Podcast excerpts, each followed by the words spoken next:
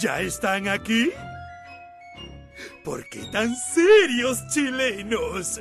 Ya llegó la hora. ¿A quién esperaban? ¿A Batman? Ya comienza Somos Legión. Pongan su mejor cara.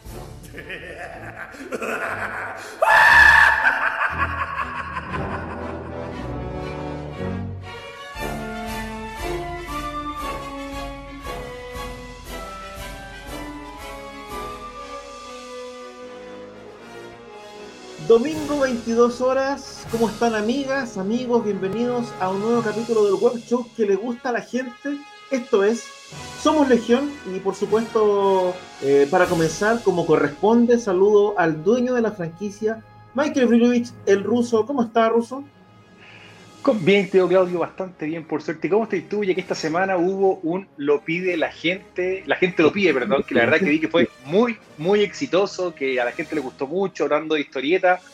Eh, estuvo buenísimo por lo que en la semana, así que felicitaciones primero ahí por esta iniciativa, tío Claudio. Sí, pues muy agradecido a la gente que nos acompañó, agradecido también de la gente que preguntó por, eh, por mi salud, afortunadamente la espalda ya está impecable.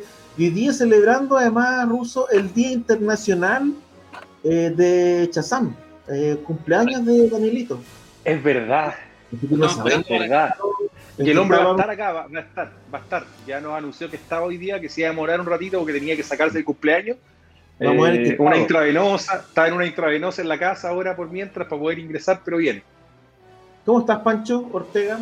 Bien, aquí traje un par de amigos para que tienen que ver con el tema que vamos, uno de los temas que vamos a hablar por hoy día. Mi amigo SDF1 y mi amigo eh, Baritech. Oh, Fight. Baritech de Risk Hunter. El de. Este, este yo creo que es uno de los juguetes más caros que por los que yo he pagado, weón, porque es de Dicla, es de metal. Son caros los, los Bueno. Con, con todo lo que viene de Robotech, eh, yo creo que una de las cosas que va a pasar eh, es que van a ser más baratos los juguetes, pero vamos a, vamos a hablar de eso en un rato más. Así es. Y de nada, les voy a mandar un, un portaavionazo, porque este, este weón pega combos, te pega con un combo con un portaaviones, ¿no? Sí, pues te pega y después disparan ahí adentro. Y después queda la- para la cagada 30 años. Exactamente. No, sí, yo creo que el peor negocio era la empresa que aseguraba el SDF1. así, Lo pasaba, pero Absolutamente. ¿cachai? Así que bueno, este interesante tema para después. No sé si esperamos al chat, vamos a empezar con esos temas, partimos con algunas cosas previas o seguimos hablando un poquito de la gente lo pide, cómo nació la iniciativa del programa el día miércoles, tío Claudio. Sí, sí, hablemos de, hablemos de la gente lo pide, porque yo eh, no, eh, debo, debo también felicitarte, tío Claudio, por el programa. Yo creo que me quedé pegado mirándolo. Eh, lo más interesante fue cómo ayudas a, a desmitificar, valga la redundancia, un montón de mitos sobre el, sobre el mundo de la historieta y sobre la, la internacionalización y un montón de cosas que yo no me quiso meter porque como conozco más bien conozco bien cómo funciona esto, la idea era que el resto de la gente que participara en, el, en, tu, en tu podcast o, como, o, YouTube, YouTubecast eh, te preguntaran, pero son súper interesantes la- las preguntas que te hicieron las dudas de la, de- del público.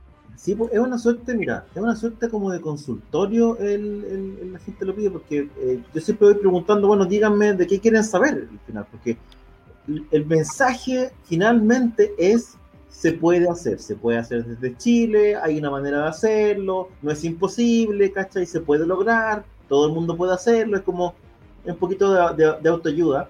eh, y como en distintos niveles, ¿cachai? Porque hay gente que está súper empezando y hay gente que lleva caleta de tiempo, pero que eh, no ha dado el paso. Y nosotros siempre acá en el programa nos metíamos en el tema, ¿cachai? Porque, pero acá obviamente estamos conversando un montón pues, de cuestiones, entonces eh, nos metemos en un tema, pero después tenemos que saltar a otro, porque tenemos, porque salió un capítulo de Falcon, porque salió un capítulo Invencible, porque salió el trailer de no sé qué, ¿cachai? Entonces no, no teníamos el tiempo para dedicarle al tema. Y, y, ahora la idea es conversar. O sea, yo me imagino que ahora, esta semana, el jueves, vamos a hablar probablemente de eh, presentación de portafolios, ¿cachai? Va, la, la, jornada anterior fue más bien para editoriales, la jornada que viene va a ser para, probablemente para dibujantes, una cuestión ya de los problemas que hay en las revisiones de portafolio, las cuestiones que hay que cachar, el tema de la autocrítica, de cachar cuando estás listo y cuando todavía te falta. etcétera. Así que da, da para... Es, duro, es duro ese tema. Yo me acuerdo que, que no- en algún momento vi unas revisiones de portafolio en unas comicones que fuimos y a la gente no le gusta que le digan, no sé si decir la verdad, porque en el fondo es la verdad, pero cuando básicamente le empiezan a criticar un poco más duro el trabajo, bueno, hay, hay una suerte de, de cierre eh, brutal, bueno, así como, ¿qué, qué estáis haciendo? Es que hay, Eh. imagínate, hay, hay formatos en los que las cuestiones se hacen y formatos en los que no se hacen, pues, ¿cachai? Entonces no podí eh, equivocarte primero en el formato, después en lo que hay que presentar. Y lo otro es que además tenéis que tener súper claro que te pueden hacer bolsa. pues. Hay un tema con, la auto, con, con cachar cuando estáis listos. Ahí diría que es súper delicado ese momento. La hay mucha gente que no cacha que no está listo. Sí, y yo, Eh, yo, yo en ese punto siempre re- yo, yo recomiendo hacer talleres, no porque uno vaya a aprender cosas en los talleres, bueno, taller de escritura, de cómic, taller de escritura de, de lo que sea, sino porque los talleres te, te curten, porque en el fondo tú, tú llegas y mm, después voy a contar una, una anécdota eh, que tiene que mucho que ver con esa idea de que todos pensamos que tenemos una idea original. Y mm, claro, tú en, en tu, en tu espacio privado, weón, acabo de inventar el mejor superhéroe chileno, weón, esta weón la que va, la va, la que va, la va a romper. Quiero, quiero publicar para demostrar que, que los, todos los, los que están publicando no se lo merecen, sino yo lo merezco. Entonces, ¿qué hago? Me voy a un taller para mostrar y en, y en el taller te hacen bolsa. Y es clave que te hagan bolsa, que te hagan, que te hagan tira, porque en el fondo, al hacerte bolsa, tú vas aprendiendo. Por ejemplo, yo cuando trabajaba de editor en Alfaguara, em, llegaban un montón de manuscritos, sobre todo de manuscritos de literatura fantástica. Entonces uno de repente iba a, a- a eventos de, de literatura fantástica, ciencia ficción, y, y aparecían eh, tipos X, no, sin decir los nombres, o lo que hay que hacer en Chile es hacer una gran épica tipo El Señor de los Anillos, pero con mitos chilotes. Y yo decía, weón, supieran que tengo en mi oficina 150 manuscritos con la misma idea. O sea, si hay algo que se repite en- entre los escritores aficionados en Chile es la idea de hacer un Señor de los Anillos con mitología chilote. Y siempre es lo mismo. En lugar de poner elfos y duendes, voy a poner traucos. A mí se me ocurrió. Loco, se, se le, se le ocurrieron a, ciento- a 149 personas más.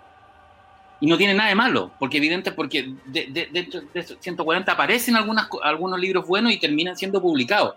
Pero claro, uno en, en- en su fuero interno piensa que está haciendo algo original. Y original, la palabra original no significa que sea algo eh, nunca visto, sino que es de parte de tu origen, o sea, es algo que tú inventaste. Y al final, y al final toda la historia y todas las, todas las ideas se van repitiendo, entonces uno no tiene que andar buscando inventar la rueda, porque la rueda ya está inventada. Y eso es una de las cosas que uno aprende en los, en los talleres, en los talleres literarios, artísticos, todo tipo. An- Antes de que continuemos, chicos, yo quiero parar un segundo porque hoy día sí yo creo que hay que hacerle una presentación como corresponde al hombre que está de cumpleaños hoy día. Se acaba de integrar Chazam, compadre. Feliz cumpleaños, Chaza. weón. Estoy bien, estoy viejito. Weón, La institución en Chile. Se me, se me ¿Cuánto va cumpliste, Daniel? ¿Cuánto cumpliste? 46, weón. Soy menor que Pancho, por lo menos. 46. Por un año, weón. No, ahora tenemos la misma edad. Tenemos la misma edad por hasta el domingo 11 de julio, weón. Ok, también quiero que me cuenten cumpleaños. Sí, ¿Qué día cae? ¿Qué día cae? Domingo. ¿Qué día cae? Ah, también domingo. Oye, qué raro, No, va- weón, que los se estén cayendo tanto domingo, weón. ¿Cuándo qué día te de cumpleaños, Pancho? Disculpa, que dijiste el. 11 de julio. no sé, o sea, venimos enseguida. ¿Y tú, Claudio, cuándo estáis? Se me olvidó en. Yo en septiembre. Ah, Te- bueno, es te- que vine más lejos. po. ¿Tú Sí, yo vengo, yo vengo el otro mes, pues. Pasa, tenés la tele prendida. Estoy en mayo, ¿no? Ah, sí, pero deja, Oye, pero, pero ¿sabéis que podríamos hacerte una fiesta? Una, una, una, una fiesta somos está, la Está viendo las noticias ahí a Matamala. Ruso, tú estoy- en mayo. Estoy en mayo, sí. Ay, sí, la Sobre lo que estabas hablando, yo una de las Ah. Aprendí así eh, heavy en la tele, escribiendo en la tele, que la tele es súper ruda. A mí me tocó además escribir libreto Sí. como que era una disciplina especialmente ruda, y lo que aprendí es a dejar ir cosas. Como a, a no aferrarte a la idea. Entonces, si alguien te hace mierda una idea, perfecto, déjala ir y vuelve con otra, ¿cachai? Yo las disfrazaba, puta. De de repente ponía un chiste en un libreto y me encantaba el chiste. Y me lo sacaban. Y lo volvía a poner de otra manera, ¿cachai? Y, y lo ponía todas las semanas. Y todas las semanas me lo sacaban, ¿cachai? Hasta que un día, puta, me dicen, weón, no va a salir ese chiste. Déjale poner esa weá, ¿cachai? Y vais, y, y vais cachando que en el fondo esa es la vida del creativo, loco. Te van a cerrar mil puertas, Cae cuenta el chiste. abre otra puerta, o sea, no tiene sentido muchas veces insistir con una cuestión que no flotó nomás. ¿sí? Cuenta el chiste, cuenta el chiste. No me acuerdo cuál era, era y algo que no debería estar en televisión, probablemente. Mira, eh, muy parecido a lo, a lo, de meter un, meter un chiste que te dicen que no en otras cosas. O sea, no tiene, no tiene mucho que ver con la historia, pero es una historia bien interesante. Hay un escritor español de ciencia ficción que se llama Juan Guillermo Muñoz. Es muy probable que nadie lo conozca con ese nombre, porque el weón básicamente publicaba novelitas Eh, entregas en, de Bruguera. Y él tenía varios seudónimos, como Marcial La, no sé, creo que era Marcial La Fuente Estefanía, que escribía de, como western, y escribía con, con el seudónimo Curtis Garland, novelas de ciencia ficción en formato popular en España en la década del 60 y 70. El One tiene publicado, murió ya hace un par de años, el One escribió 4.500 libros. Escribía una novela al cada Ah, día. El Era una, una máquina de escribir. Y, y, de hecho tenía un personaje que se, llama, que se llamaba Indiana James, que salió al mes de salir Indiana Jones, el weón hizo la misma idea, Indiana, Indiana James. El tema es que a, a Curtis Garland le decían que, porque este weón tenía aspiraciones de escribir Duna, Fundación, quería hacer una gran saga de ciencia ficción. Y siempre sus editores le decían que no, que no, que no, que en el fondo tú escribes novelas por entregas para kiosco y tienen que ser historias autoconclusivas de 60 páginas con portadas muy chungas y eso es lo tuyo. Pero Juan siempre quiso eh, escribir una, ma- una macro saga. Bueno, Curtis Garland es un escritor muy B, muy pulp español que durante mucho tiempo después de su muerte fue ignorado hasta que pasó lo mismo que con Philip. Dick. Alguien empezó a decir, oye, bueno, de repente este era era mejor de lo que pensábamos y hay toda una corriente en la de la década de los 2000 de revalorización de la obra de este tipo y algunos escritores como más de academia, académicos comenzaron a escribir biografías de Curtis Garland, etc. Y un tipo se dio cuenta que, este weón escribió macro sagas disfrazadas entre sus novelas. Pero claro, le cambiaba el nombre a los personajes, pero iba dejando huellas para que alguien al final armara su propia duna. Y, y- y los weones en España han hecho la saga del planeta Ikerion, que son 10 novelas totalmente distintas en universos, en- como en- con el universo distinto y con nombres de los personajes distintos, pero que cuando tú las relees, las lees continuas, te arman una épica. Es como un multiverso antes de que lo inventaran los Marvel. Vivito, po, vivito el hombre. Sí, Oye, yo, yo, yo aquí aprovechando que están ustedes tres vinculados directamente, yo un poco más indirecto, ¿no es cierto?, a la industria del cómic, ¿ya? Ante- ¿Alguna anécdota que puedan contar cada uno de gente que haya venido a mostrarle algún portafolio? Me imagino que Chaza, más de algún, alguna persona ha ido a la tienda, si me podía ayudar y te muestran los dibujos. Oh, te- o, a ti Pancho, o a ti Claudio, por favor, que cada uno cuente una cortita como para, para ponernos a tono. A ver, voy a empezar por el cumpleaños y día Chaza, compadre, cuéntese alguna. No contéis la del Vicente porque ya la conocemos. No, no, tengo una, una de un weón que venía que, que una vez dibujó un cómic con sangre. Y que quería vender los fanzines en la tienda, weón, y era una weá con sangre y tenía mal olor, pues, weón. Y el weón le dije que no, pues, weón, que quería que hiciera.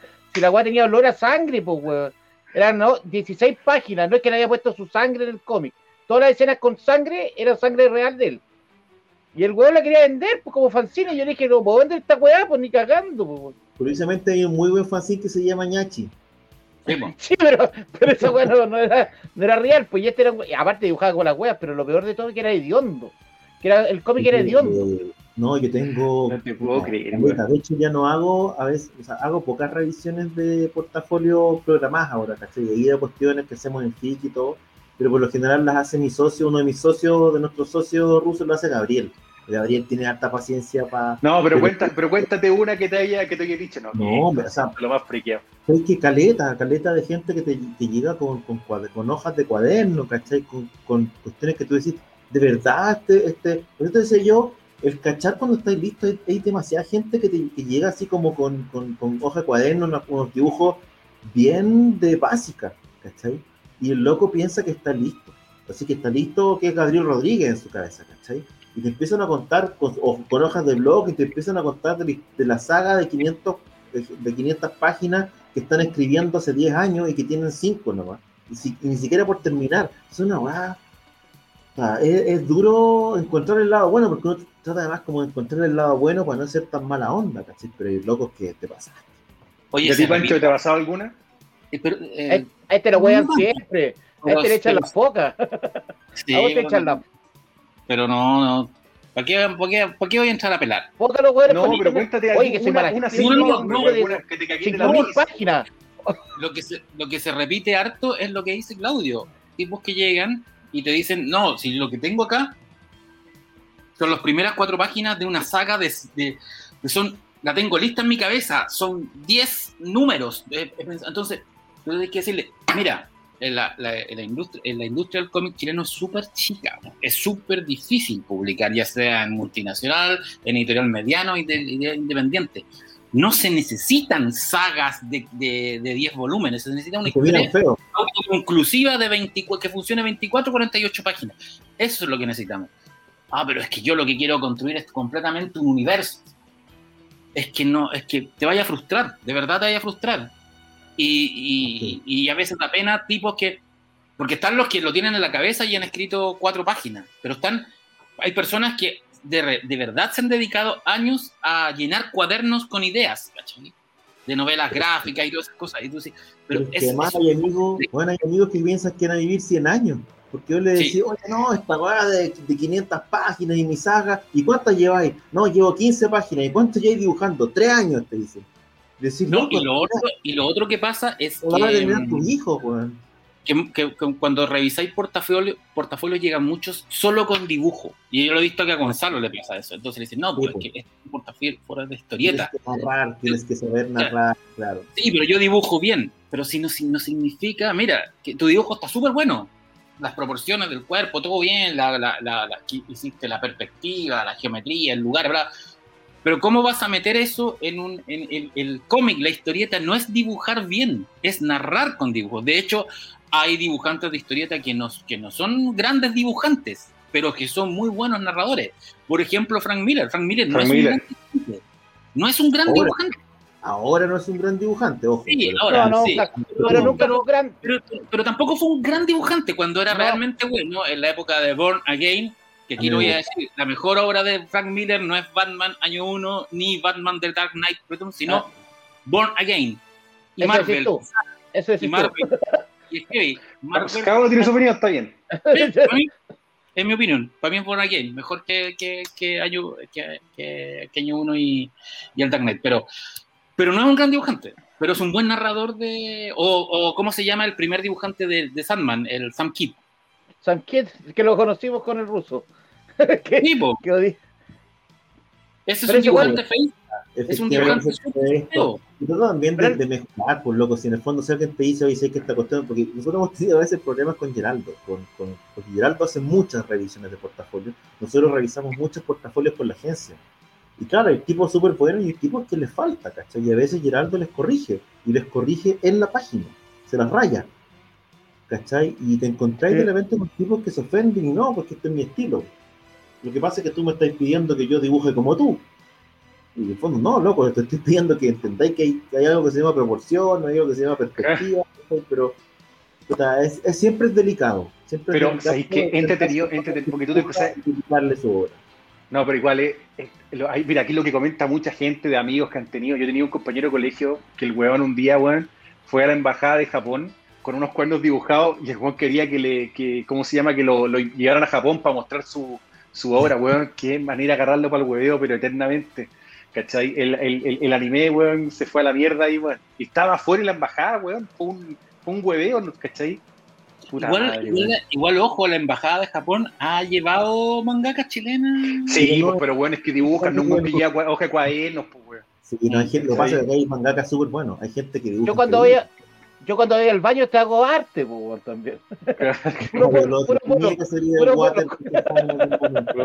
hay que, o sea, Oye, eh, vamos en materia. Esta semana se estrenó probablemente eh, este viernes, probablemente el el- hasta ahora más el capítulo más polémico de, de Falcon y el Winter Soldier, pero también probablemente el mejor capítulo de la serie hasta, hasta ahora, en términos de acción, en términos de, de que pasó algo, ¿cachai? En términos de narración y de, de interés y como de ya, como con los personajes mostrando sus cartas. Creo que, por, por lo menos para mi gusto, eh, probablemente es el mejor. ¿Qué te pareció este capítulo? Parto por ti, Ruso. No sé si tuviste la oportunidad de verlo. Sí, sí, sí, tuve la oportunidad de verlo. La- de acuerdo, creo que fue un, un capítulo bien interesante en, en términos de ritmo, en términos de, de- de las diferencias que se empiezan a dar entre los personajes. Eh, cómo, cómo el tema del bien y el mal empieza a ser un poquito medio, medio difuso, ¿me entendido? ¿no? En términos de la experiencia de cada uno, de un poco lo que te plantean, de que básicamente las cosas dependen del punto de vista de, de, de donde se mire, ¿cachai? Obviamente que el, el- el giro que tiene Capitán América, eh, básicamente un Capitán América ya que se convierte en un super soldado y que claramente termina con una nota altísima, creo que a todo el mundo lo dejó, lo dejó, no, no voy a decir en shock, pero fue claramente lo más alto, lo más alto del capítulo. Yo esperaba que hubiese a lo mejor alguna escena post-crédito. El capítulo hoy día merecía una escena post-crédito, algo, algo que te dejara un poquito más enganchado también para el, eh, el próximo capítulo, pensando en que ya quedan dos, ¿cachai? Y hay que ver para dónde va a ir la serie, qué va a pasar con, con John Walker, ¿no es cierto? Con, con- con este personaje de, de USA, y seguirá después para películas, lo ocuparán o van a terminarlo acá. Eso es lo que yo me pregunto hoy día, ¿cachai? Construiste un buen villano de una otra manera, ¿cachai? Eh, por supuesto que la aparición de, las guerreras de Wakanda también fue muy entretenido. Te di cuenta que no tenéis que ser super soldado necesariamente como para dar una pelea bastante interesante. Eh, y claramente lo que pasó con Bucky durante el capítulo fue bueno, me gustó, lo encontré bastante interesante y me dan ganas de ver lo que va a pasar en los otros dos. No tengo idea para dónde va a ir la serie. Y eso me tiene, por lo menos en ese sentido, bastante entusiasmado porque si fuera tan predecible, ¿cachai? ¿no? Ya un poco como que así empecé a ser. Un- de- desde alguna perspectiva. Me gustó lo que viene, ¿cachai? Ojalá que, que, que la serie en el fondo dé pie para otras cosas también. Pancho, ¿qué te pareció a ti? A mí, me- a ver, a ver, a mí la serie me gusta. Eh, creo que acá el grupo el que más le ha gustado la serie.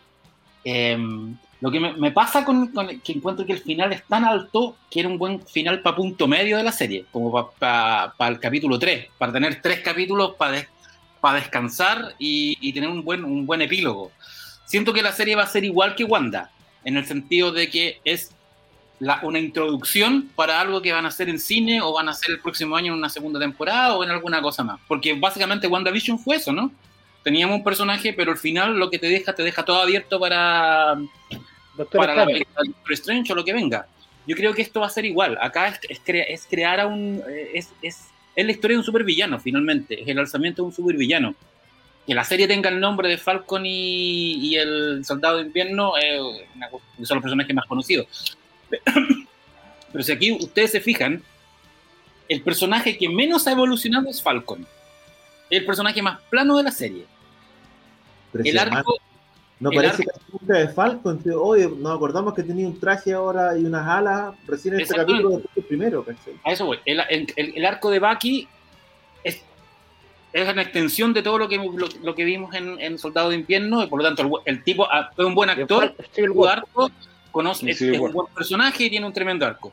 Pero el único personaje que de verdad tenía un camino, un camino épico, digamos, de antihéroe en la serie es el, es el nuevo Capitán América. Yo creo que, el- que ese es el tema, ¿cachai? Aquí lo, lo vimos de a poco, un personaje que debuta en el primer capítulo y te deja que el primer capítulo es el más débil de toda la serie, excepto por la, por la gran la introducción tipo Lobo del Aire, James Bond.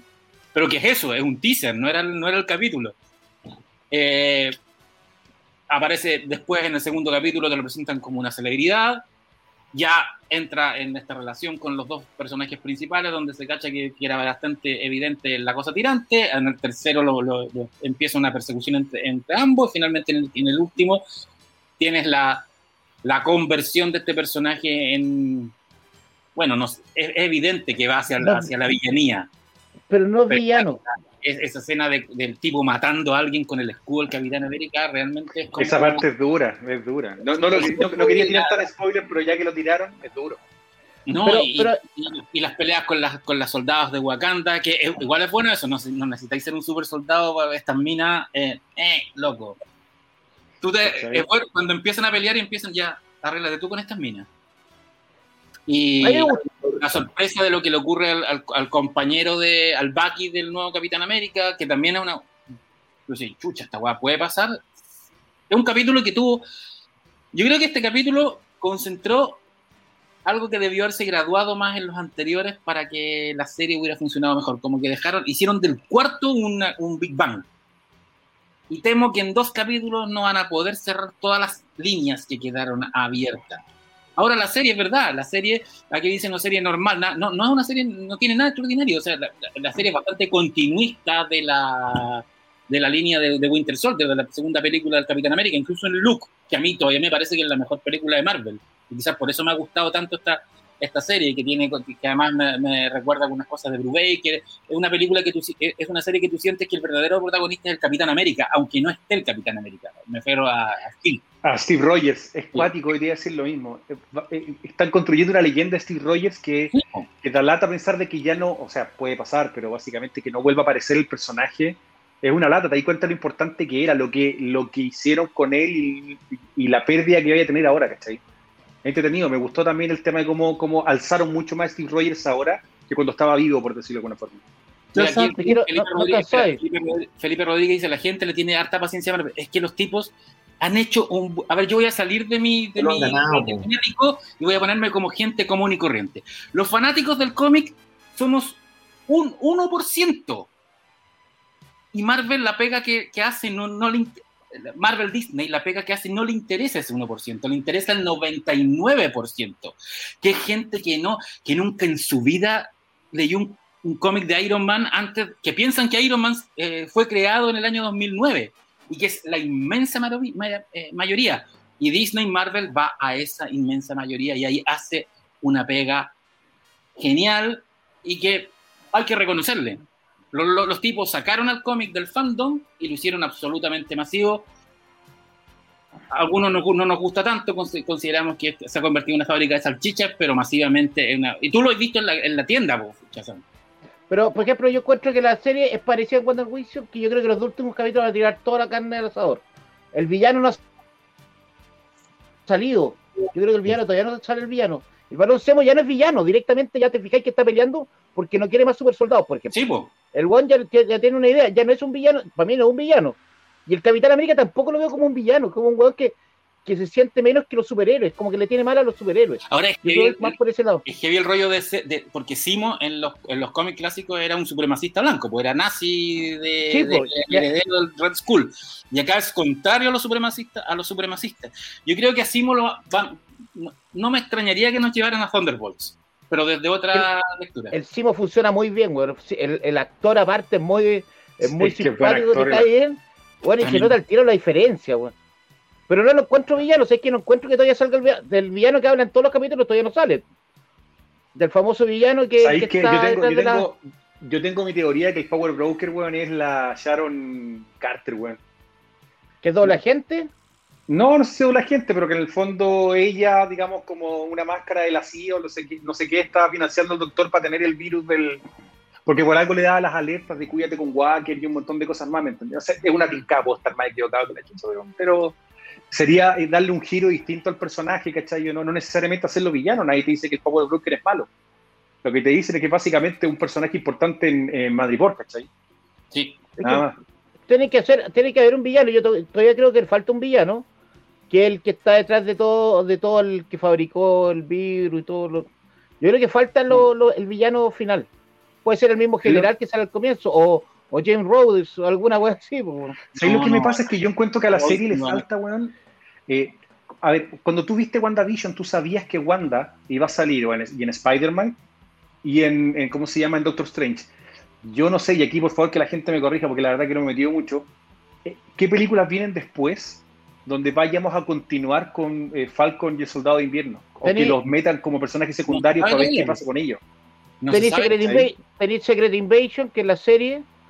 En, en cines tenéis la nueva película del Hombre Hormiga, que también viene una película del Hombre Hormiga. Que ahí Y- podría entrar Falcon, como lo estuvo en la película en las películas anteriores. Es que el Falcon ya estuvo en el hombre hormiga, po. Por eso, por eso. Pero bueno, o sea, no sale nada en el hombre hormiga, po. Sí, pues, pero, pero te hacen un, un contacto, como que como él lo presentó a los Vengadores. Claro, como que es lo que llevó a los Vengadores. ¿Se pegó? Es que al final tenés que interactuar con otros personajes, si no, no te funciona. Si tenéis que crear el eso, eso universo. es lo que me pasa, yo es el no problema sé que dónde- el- la competencia, no tiene, no tiene universo. Ahora, ¿a ti Porque, por te ejemplo, el próximo capítulo, el 5, Yo no sé si en el 5 dice que viene, viene otro villa, viene otro personaje conocido de Marvel, que no salió Sí. en el cine, que lo van a presentar recién en el 5.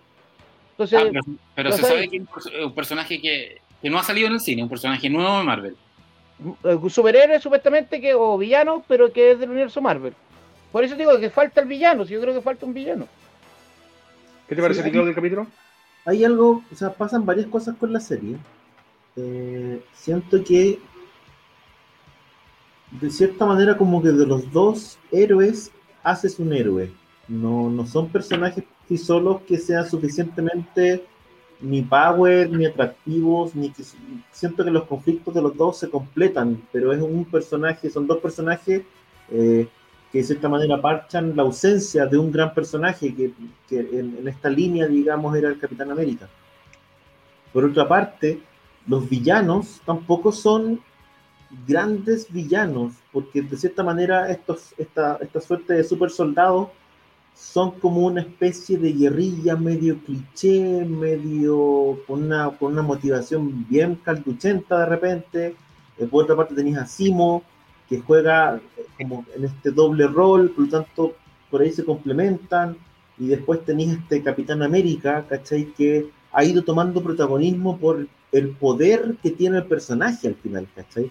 Pero que ha ido como de menos a más, porque es una serie donde te presentan este Capitán América que es un elemento más en la trama, pero que de cierta manera, por el- la importancia del personaje, se te hace como el, el- eh, al finalmente es lo que te interesa ver. ¿qué va a pasar con esto? O sea, después de que el Capitán América mata al loco lo- y lo hace bolsa con el escudo, me da lo mismo saber qué, qué sigue pasando con los, con los terroristas, no quiero saber qué pasa con el Capitán América, si le van a pegar Sí, o no. ¿Cachai? Se transforma en eso la serie. Entonces, de cierta manera, se te va un poco al carajo la premisa, la premisa como más general que uno suponía de, de qué se trataba la serie, ¿cachai? Ahora la serie, a uno, se trata de qué pasa con este loco que, que además tomó el suero y que además es Capitán América. Eso es lo que me interesa. Me dejó interesar si Simo se arrancó bien o mal de la cárcel porque fue media culera esa secuencia, si me dejó interesar qué es lo que pasa con, con Sharon Carter eh, en, en, eh, no sé dónde está. Mandripur. Mandripur. en esa yo, como que me, dejó de interesar muchas de las de las cosas que deberían interesarme de la serie porque ahora lo que me interesa es qué pasa con ese Capitán América así como que me pasó que el loco se robó la serie Eh, y además el- eh, hay que decir que está muy bien encarnado es un tipo extremadamente desagradable Eh, el hijo este es el hijo de Con Russell. De Carl Russell. White Russell, sí. Con lo Hank. hace muy bien- lo hace muy bien de, de bueno, odiable. Es extremadamente odiable. Y lo peor es que le, están haciendo un bullying terrible. Es que El mismo gallo salió hablando, weón. Tuvo que, El loco no, no, puede no tiene de redes sociales. El loco Sí. está, menos mal que está en fase 1, porque de verdad que no, igual niño puede salir de la calle. Pero me pasa que la serie Mira. se transformó en eso, desde el punto de vista mío al menos, ¿cachai? Y el resto como que ya se cayó, o sea, como que me da un poco lo mismo. Y agradezco eh, que está muy bien hecha, que la acción está muy bien coreografiada, ¿cachai? Y es un agrado ver a, la- a las- peleas, ¿cachai? Un agrado ver la coreografía de las luchadoras de Wakanda metidas en una serie así bien hecho. Qué agrado, qué, qué ganas de ver más de eso. Mira, acá Fernando Bravo dice algo que he escuchado harto de amigos que ven la serie o gente que la ve así porque, porque le interesa Marvel, no le interesan los cómics y sobre todo Twitter, que dice, la serie no es coherente, Zero mata al creador de, eh, Simo mata al creador del suero y no pasa nada, la Carolina mata y no pasa nada, y todos tratan de detener al nuevo capi- capitán que trata de detenerlos a todos porque son asesinos. Es verdad, pasa eso, uno siente que en la serie se, se- se empieza a dividir la trama en, en- en líneas En muchas tramas. que yo tiendo a pensar que, la, que las, va- las van a cerrar de alguna manera, porque en, rigor son hartas. Y creo que eso no es, no es que no sea coherente, creo que la, la serie se, se divide nomás, o sea, la serie en general pero, la- pero claro, series que tienen más de ocho capítulos hacen eso. Esta, esta serie es tan corta, más encima los capítulos son cortos, que encuentro que es muy arriesgado haberse dividido en tantas líneas Sí, paralelas. Y además que Y es como la vamos- serie en que nadie Pero sabe en por qué Wanda también pasó, po. Sí, Sí. con Wanda pasó lo mismo. Y Wanda Y en se- Wanda se- ni siquiera la terminaron. Oye, Pero Wanda, Wanda no la metieron ni presa y se volando, fue secuestrado como a 500 hueones, pues. ¿De qué me estáis hablando? no, y, todo- Y tú le- y después tenéis que ver Capitana Marvel, va a venir en la próxima, sale Capitana Marvel. Después sale la otra, se va a ir al Doctor Extraño. Y la visión todavía no sabéis dónde se va a ir, porque va a tener que salir alguna serie. Sí, como una blanca, entonces- como buenas, como buena película de espías. Ahora, a mí igual no se me, no se me quita de la cabeza que esta es una, una película recortada más que una serie eh, con Sí, estructura de serie. Es que tiene, tiene parece película. Si tú te Es como una fijas, película recortada, ¿cachai? No me- a mí no me cierra completamente que esté hecho como, como serie o, que hayan logrado. Me parecería una súper buena película, así como larga, ¿cachai? Más que una, Sí, es- más que una serie, porque los cortes está, no sé. eh, Es pero- Snyder Cut. Es Snyder Cut. Son seis capítulos de la misma sí. duración, pues, Snyder Cut, eh, Sí. Pero claro, yo, estas, estas típicas series como espionaje en que nadie sabe para quién trabaja y que tú aceptas y que el otro mató y qué sé yo, pero efectivamente, eh, más que incoherente, es como que la- las cuestiones no tienen. eh, es difícil distinguir qué es lo importante. Eh, respecto a las motivaciones de las cosas. En el fondo, Ahora, a mí no es porque en el fondo quieren detener a los otros. Aceptan que la mina mate porque en el fondo quieren detener a los otros. Pero eso, eso es como un clásico de este tipo de, de- de- incluso del cine de espionaje, ¿cachai? En que en una escena matan a 15 personas y, y, y se muere para adelante, ¿cachai? Como parte del, del, del tema es que es súper poco Marvel en ese sentido. ¿cachai? ¿No Es les pasa que- que- un poco Marvel. que sienten que cuando cada vez que se estrena un capítulo nuevo y uno empieza a googlear o ver en redes sociales, cuenta que como, como que la gente la odia. O sea, no ha sido así como eh, un gusto, o no, la serie mala es una porquería. Bueno, o sea, no es una serie mala, ni tampoco una porquería. Puede que no te guste, pero la weá no es mala. O sea, eh, una serie de esa factura no puede ser mala. Eh, pero sin embargo, los números son súper favorables y la, y la serie ha tenido a nivel masivo súper buena recepción y súper buena crítica. La crítica en general ha sido, súper- ha sido bastante buena con la serie. La, la Sí. crítica gringa, la, crítica- la, la crítica española, la crítica eh, europea ha sido como, bueno, esto es. Que yo creo que esa crítica tiene mucho que ver con porque la serie en rigor se cuelga de, lo que, de la que es la mejor película Marvel hasta ahora, para la crítica y en general, que es, que es Soldado de Invierno, porque es una suerte de.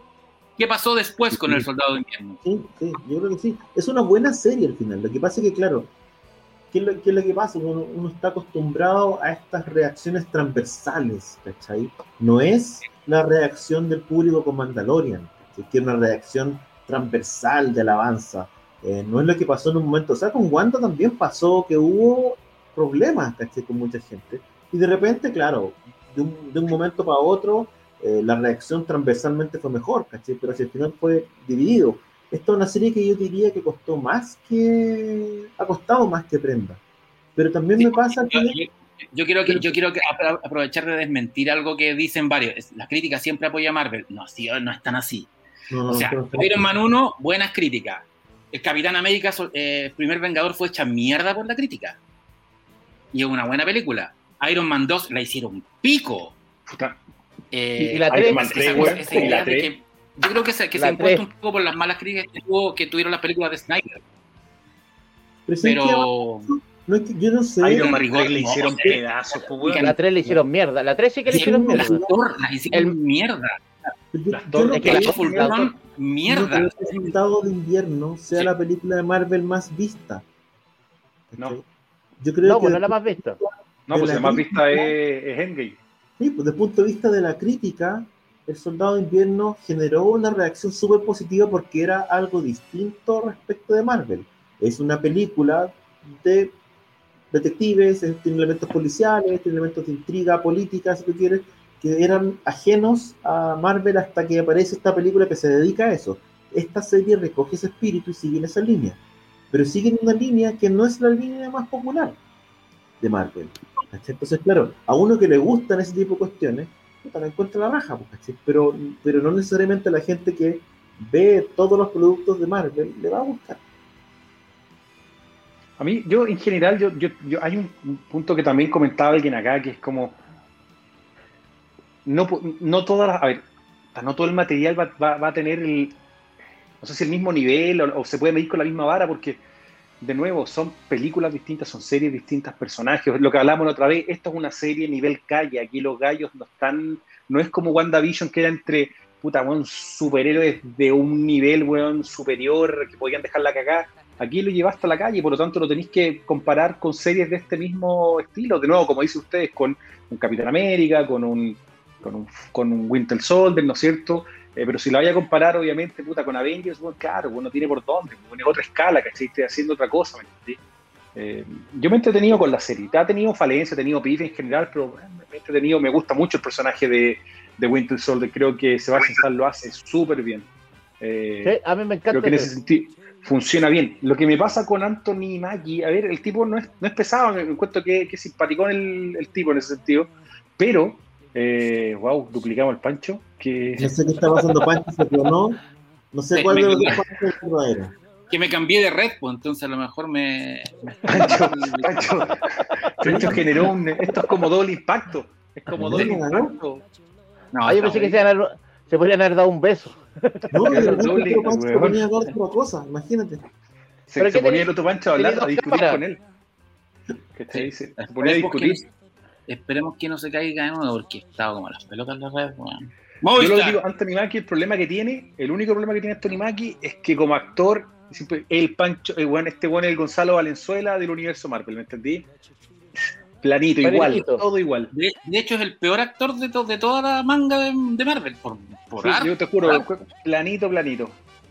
¿Cachai? Y, lo- y lo- cada vez que lo, lo mantengo, lo- fue, hizo el mismo papel cuando hace, si la- vieron la, la serie ah, Altered Carbon, la segunda temporada, bueno, es exactamente igual, la misma actuación, igual, igual, Sí. igual, igual. Se va en ¿Cachai? picada esa serie. La, la primera temporada es bien interesante y la segunda Puta. se va en picada y Maki no lo Sí. levanta por una parte. No, no, nada, nada. Mackie es buen Eh, arroz, ¿cachai? Pero cuando lo ponís de pollo, la verdad que el weón como que guatea un poco, le cuesta, ¿cachai? Esa serie me hace temer por Jupiter Legacy. Sí, pues, pues, sí, se la- este que- ¿Cuándo viene, ¿Cuándo viene Jupiter Legacy? Viene ahora pronto, salió el trailer, yo lo vi, Mayo. puta, no sé, weón. junio parece, junio o mayo. No, Mayo. mayo, creo que viene mayo, creo que viene mayo.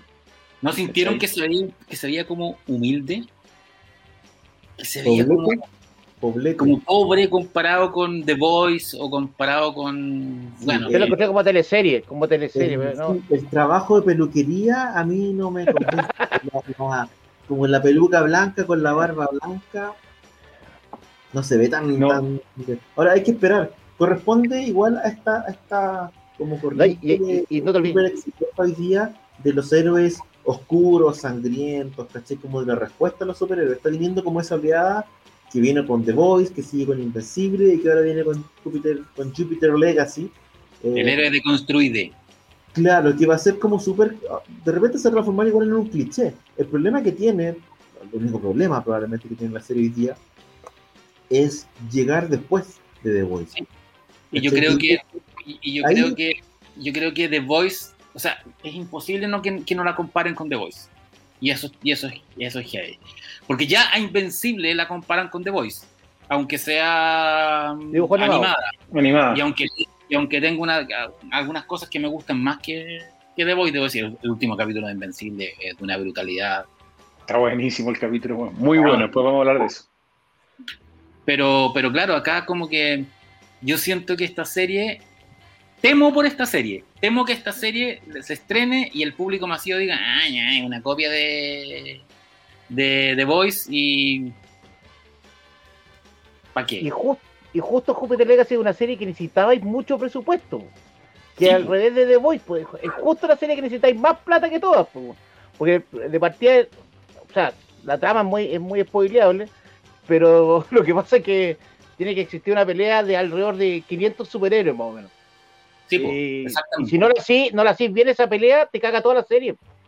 Te arruinaste la serie si no, no, no funciona ahí. Porque de ahí Eh, gira en torno a toda sea, la trama. hecho, esa, esa- Entonces, esa gran, esa gran batalla es clave. Hablemos Por un eso, poco de sí. Jupiter Legacy para la gente que no cacha el cómic Chaza. Este es un cómic de quién es, más o menos cuándo, cuánto salió, cuándo salió, cuántas, cuántos números tiene, como para que la gente cache un poco. Sí, si está El- disponible hoy día en Shazam Comics. El Rey Miller siempre está, no, ese, ese siempre tengo copia. Es que Mark Miller, el rey de la venta de pomada, que es un maestro, Creador de Kick ustedes dicen Snyder.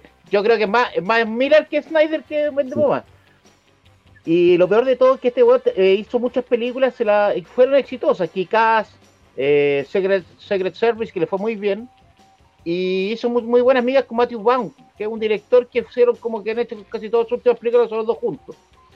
Y lo compró todos sus sellos Miller Verso, lo compró Netflix. Para hacer las próximas peli- películas de todos sus cómics, que todos sus cómics son como capítulos pilotos de serie. Pero justo Jupiter Legacy es la única weá que es más complicada hacer, po. porque es la weá que necesitáis más personajes, necesitáis más destrucción y el primer capítulo, los primeros capítulos no vaya a tener que cambiar mucho la trama, sino. Yo no sé qué cagada le puede quedar acá. Pero, pero Bueno, cuenta, un poquito de, un cuenta un poquito la serie, el cómic. eh, Ya, lo que va- se trata de un, un grupo de seis arqueólogos que se encuentran, que van a una, a una isla donde los extraterrestres les van a entregar poderes. tipo y granero tienen- americano, digamos. Pero la gracia es que ellos tienen hijos. Ellos se lo encuentran en los años 40 y en esta serie debe estar eh, debe ser como historias de los 40 y las historias nuevas. Y las historias nuevas eh, son los hijos los protagonistas más que los padres. Y el personaje principal, el con Canoso, es como el, el Superman del universo. Que se casa con una especie de Wonder Woman con poderes mentales. Y su cuñado o el hermano es un huevo que controla la mente. Más o menos, más o menos sería esa la trama. Y todos estos tuvieron hijos entre ellos. Harta orgía. Y Pero, pero, pero como en, en medio endogámica la serie. que como te- es que esa es la. Los personajes son seis personajes que van a la isla y ellos tienen hijos con ceru- con personas normales y van teniendo descendencia. Y por eso digo que la trama gira en torno a muchos personajes. Y de hecho, por, por, consigue- por el cruce de personajes, eh, cada día hay, cada vez hay, hay, super- hay, hay superhéroes que son más poderosos que otros y, ahí también hay un rollo. Ahora es curioso lo que, lo que pasó con estos, con The Voice, con Jupiter Legacy, con esta deconstrucción en los cómics de superhéroes, porque a mí me llama la atención que una de las mejores deconstrucciones de superhé- de- del mito del superhéroe y que es una serie por donde la, la mires, nunca haya habido interés en, en adaptarla, que es Rising Star de Straczynski que es este, esta serie de los años 90 que comienza cuando cae un meteorito en un pueblo en medio de la nada de Estados Unidos y ese meteorito eh, irradia a todos los niños que estaban en gestación en ese, en ese momento en este pueblo, desde parejas que estaban tirando hasta niños que estaban recién concebidos, hasta algunos que estaban eh, por nacer. Entonces el, el rollo Rising Star era que todos los supervillanos y todos los superhéroes del mundo venían del mismo lugar y todos se conocían el Superman se conocía con el Doctor Doom, ¿cachai? Con, eh, con equivalente al Doctor... Todos habían sido amigos, habían ido al mismo colegio. Entonces era como, ya aquí estamos grandes, somos, estamos, somos adultos, eh, ahora eh, defendemos a corporaciones, al gobierno, otros nos dedicamos a, a- a hacer el mal, pero en el fondo todos éramos amigos del colegio. Y eso a mí me parece que eh, ahí, Rising Star de Straczynski, hay mucho material para adaptar, y me parece que, muy- que yo lo encuentro harto más interesante que Jupiter Legacy, que agarra harto de lo de, de Rising Stars. Oye, ahí te hace una pregunta. ¿La, la serie está vigente todavía? ¿La siguen saliendo números? No, no, salieron dos miniseries. Jupiter Legacy, eh, salieron dos capítulos de Jupiter Legacy. El lugar nunca ha terminado sacado el tercero, porque necesitáis el final. Pues la serie termina con un cliffhanger, que no voy a contarlo porque si no te cago un poco la serie. Y después existe la historia en los años 40, en los años 60, que son los, los, los papás, que hacen una serie de superhéroes en, los- en Hollywood en los años 60, porque son como superestrellas los superhéroes. Los Sí, supervillanos y superhéroes son como superestrellas acá. Son como que- se juntan con actores y todo, esa es la idea. ¿Sabéis qué otra serie es buena? Y yo encuentro que es mejor que Jupiter Legacy para adaptar también es Black Hammer. Sí, que Bla- Black Hammer yo creo que es más complicada adaptarla porque es más directamente. Sí. Es más extraña, po. Sí, es mucho ahora, más extraña tiene que. que ver con que sea de Mark Millar también. Si como decía el Chaza, uno lee Mark Millar y, te das cuenta que lo que está haciendo él más que un cómic es un pitch para productores. Eh, Bueno, de hecho, Mark, Mark Miller es el que hace Ultimates, ¿no? Sí. Sí. Ultimates, Ultimates. O sea, y, ul- y Ultimates es, a ver, es lo que hemos visto en el, Sí. en el MCU. O sea, y él escribe, escribe prácticamente ya ahora en ese, en ese, en ese código, y estoy viendo que claro, que Kikas, que todos, que todos este- estos universos que él va creando, eh, básicamente son, eh, bueno, son ultraviolentos siempre, eh, pero básicamente son pitch para la pantalla eh, y, y se nota. O sea, de, de veces- hecho, muchas veces no están tan bien escritos, tú decís, mira, pero en el De fondo hecho, si súper buenas ideas. si tú lo pensáis bien, eh, de alguna manera la obra más, más famosa de Miller eh, en DC es eh, Red Son, que es un plot, weón, es un pitch para una película. ¿Qué pasa si Es- Superman es comunista? Listo, punto, comprado. El tipo funciona, funciona mucho con eso. ¿Cómo, cómo se llama la otra que tiene la, la- el servicio secreto, no? La- Sí, pues la, la, la película es con Vaughn, Kingsman. que el mismo que la amiga. es- es similar. Yo, el, el- la, la primera, el primer libro lo hizo con Dave Gibbons, es el dibujante, si mal Sí. no recuerdo. Y Sí. tú lo lees Sí. y te das cuenta que es el pitch para una película. Y después ves la película y la película es mucho más, probablemente tiene, va un poquito más allá que el, que el, el material Pero original. con un buen director, es que esa es la diferencia, que ese es el problema que tiene. Que ahí trabaja un director que es muy bueno, que no ha fallado, no fue, para mí ha fallado muy poco, y en esta serie te encontráis que los productores son los de Alter Carbon que estábamos hablando recién, pues, que la segunda temporada más Sí, encima, ni siquiera la primera. Sí, ojo porque Alter Carbon es una serie que está extremadamente bien hecha. Desde el punto de vista técnico, si tú la, tú la ves, visualmente la serie es la raja, ¿cachai? Está muy bien hecha. La segunda temporada tiene mala suerte que el guion no era, no, era- no era- no estaba a la altura de la, del, del guion de la primera temporada. Y además no las actuaciones eran muy bajas respecto a la primera Y- temporada. La primera temporada otro- estaba muy actuada. Entonces, Y el otro y- productor es el de Pacific Rim. Pero ahora viene una nueva, viene una nueva, ¿no? Que es como el origen. No vieron los dibujos animados, o sea, lo estrenaron, parece Pacific Rim, ya los dibujos animados. Sí, porque. No, ya eso salió en Netflix ya, pero no, no es como un, un origen, digamos, lo que Ya, viene después. Pero el director, el otro productor, el director de la Pacific Rim 2, que es Stephen S. Knight. Es O sea, horrible. mala. Por eso te digo, por eso uno le tiene miedo, porque aparte es una serie complicada. Yo creo que es de la. Yo creo que se partió con otra serie, con un Nemesis me hubiese gustado que partieran. Pero Jupiter Legacy fue como, como muy grande para partir con Miller Verso. Starlight, ¿cachai? Sí. Starlight Sí, es- bueno, eh, Starlight ahí, ya, pues ahí, ahí. Terminato también, pero también es un tremendo pitch, ¿cachai? Es, es- es- está, pues digo, son súper buenas ideas, más allá de cómo sea el cómic, la De idea hecho- es súper buena, ¿cachai? De hecho, Tanto Starlight, eh, Starlight es súper oportunista porque es básicamente hacer un Dark Knight Returns con Flash Gordon. Sí, eso es. ¿cachai? Y, y, y tal, vendía la idea, ¿cachai? Si tú me dices, oye, una suerte de Dark Knight Returns con Flash Gordon, perfecto, dámelo Sí. tiro, ¿cachai? Vamos. Es es- es súper eh, inteligente en ese sentido, pero es eso, ¿cachai? Es un súper No, es que ganó y ha ganado plata, weón. Yo creo que como poco en la industria hoy día, pues, weón. Sí, pues, sí. A ese nivel, puta, weón. Es que, el, es que el tipo entendió que la industria hoy día es vender eh, propiedad cultural, o sea, derechos de, derechos de desarrollo. Y Yo son pocos los que han logrado, eh, de cierta manera, transformarse ellos mismos en una fuente y en una propiedad relevante. O sea, se me ocurren así, eh, en primera instancia, aparte de Mark Millar, está Robert Kickman, por ejemplo. Kirkman, sí. Y son dos tipos que ellos lograron gestionarse Que tiene tres series. de manera que su propiedad vale. Porque por otro lado tenéis, no sé, pues tenéis en el otro extremo a Neil Gaiman. Pero Neil Gaiman, en muchos sentidos, ha sido igual, ha trabajado más con editoriales. Ha sido él como que se mantiene siempre eh, con DC, haciendo cosas más allá de las cosas que crea por su lado, que es más bien literario que historieta. Pero Sí, mirar y- Kirkman y- son tipos súper comerciales, además. Súper comercial muy y Gaiman- y Gaiman no ha tenido un hit televisivo, un hit de streaming, digamos. Hay un No, todavía no. hoy día que vi por ahí el título así como la dificultad de Gaiman, ¿cachai? Gaiman no, no, no ha logrado en el fondo tener un producto audiovisual que llegue al gran público. Nunca ha triunfado Gaiman. A propósito de, de que acaban de cancelar eh, la serie American Gods, weón. American Sí. Gods. Sí, pues, porque, En la tercera temporada.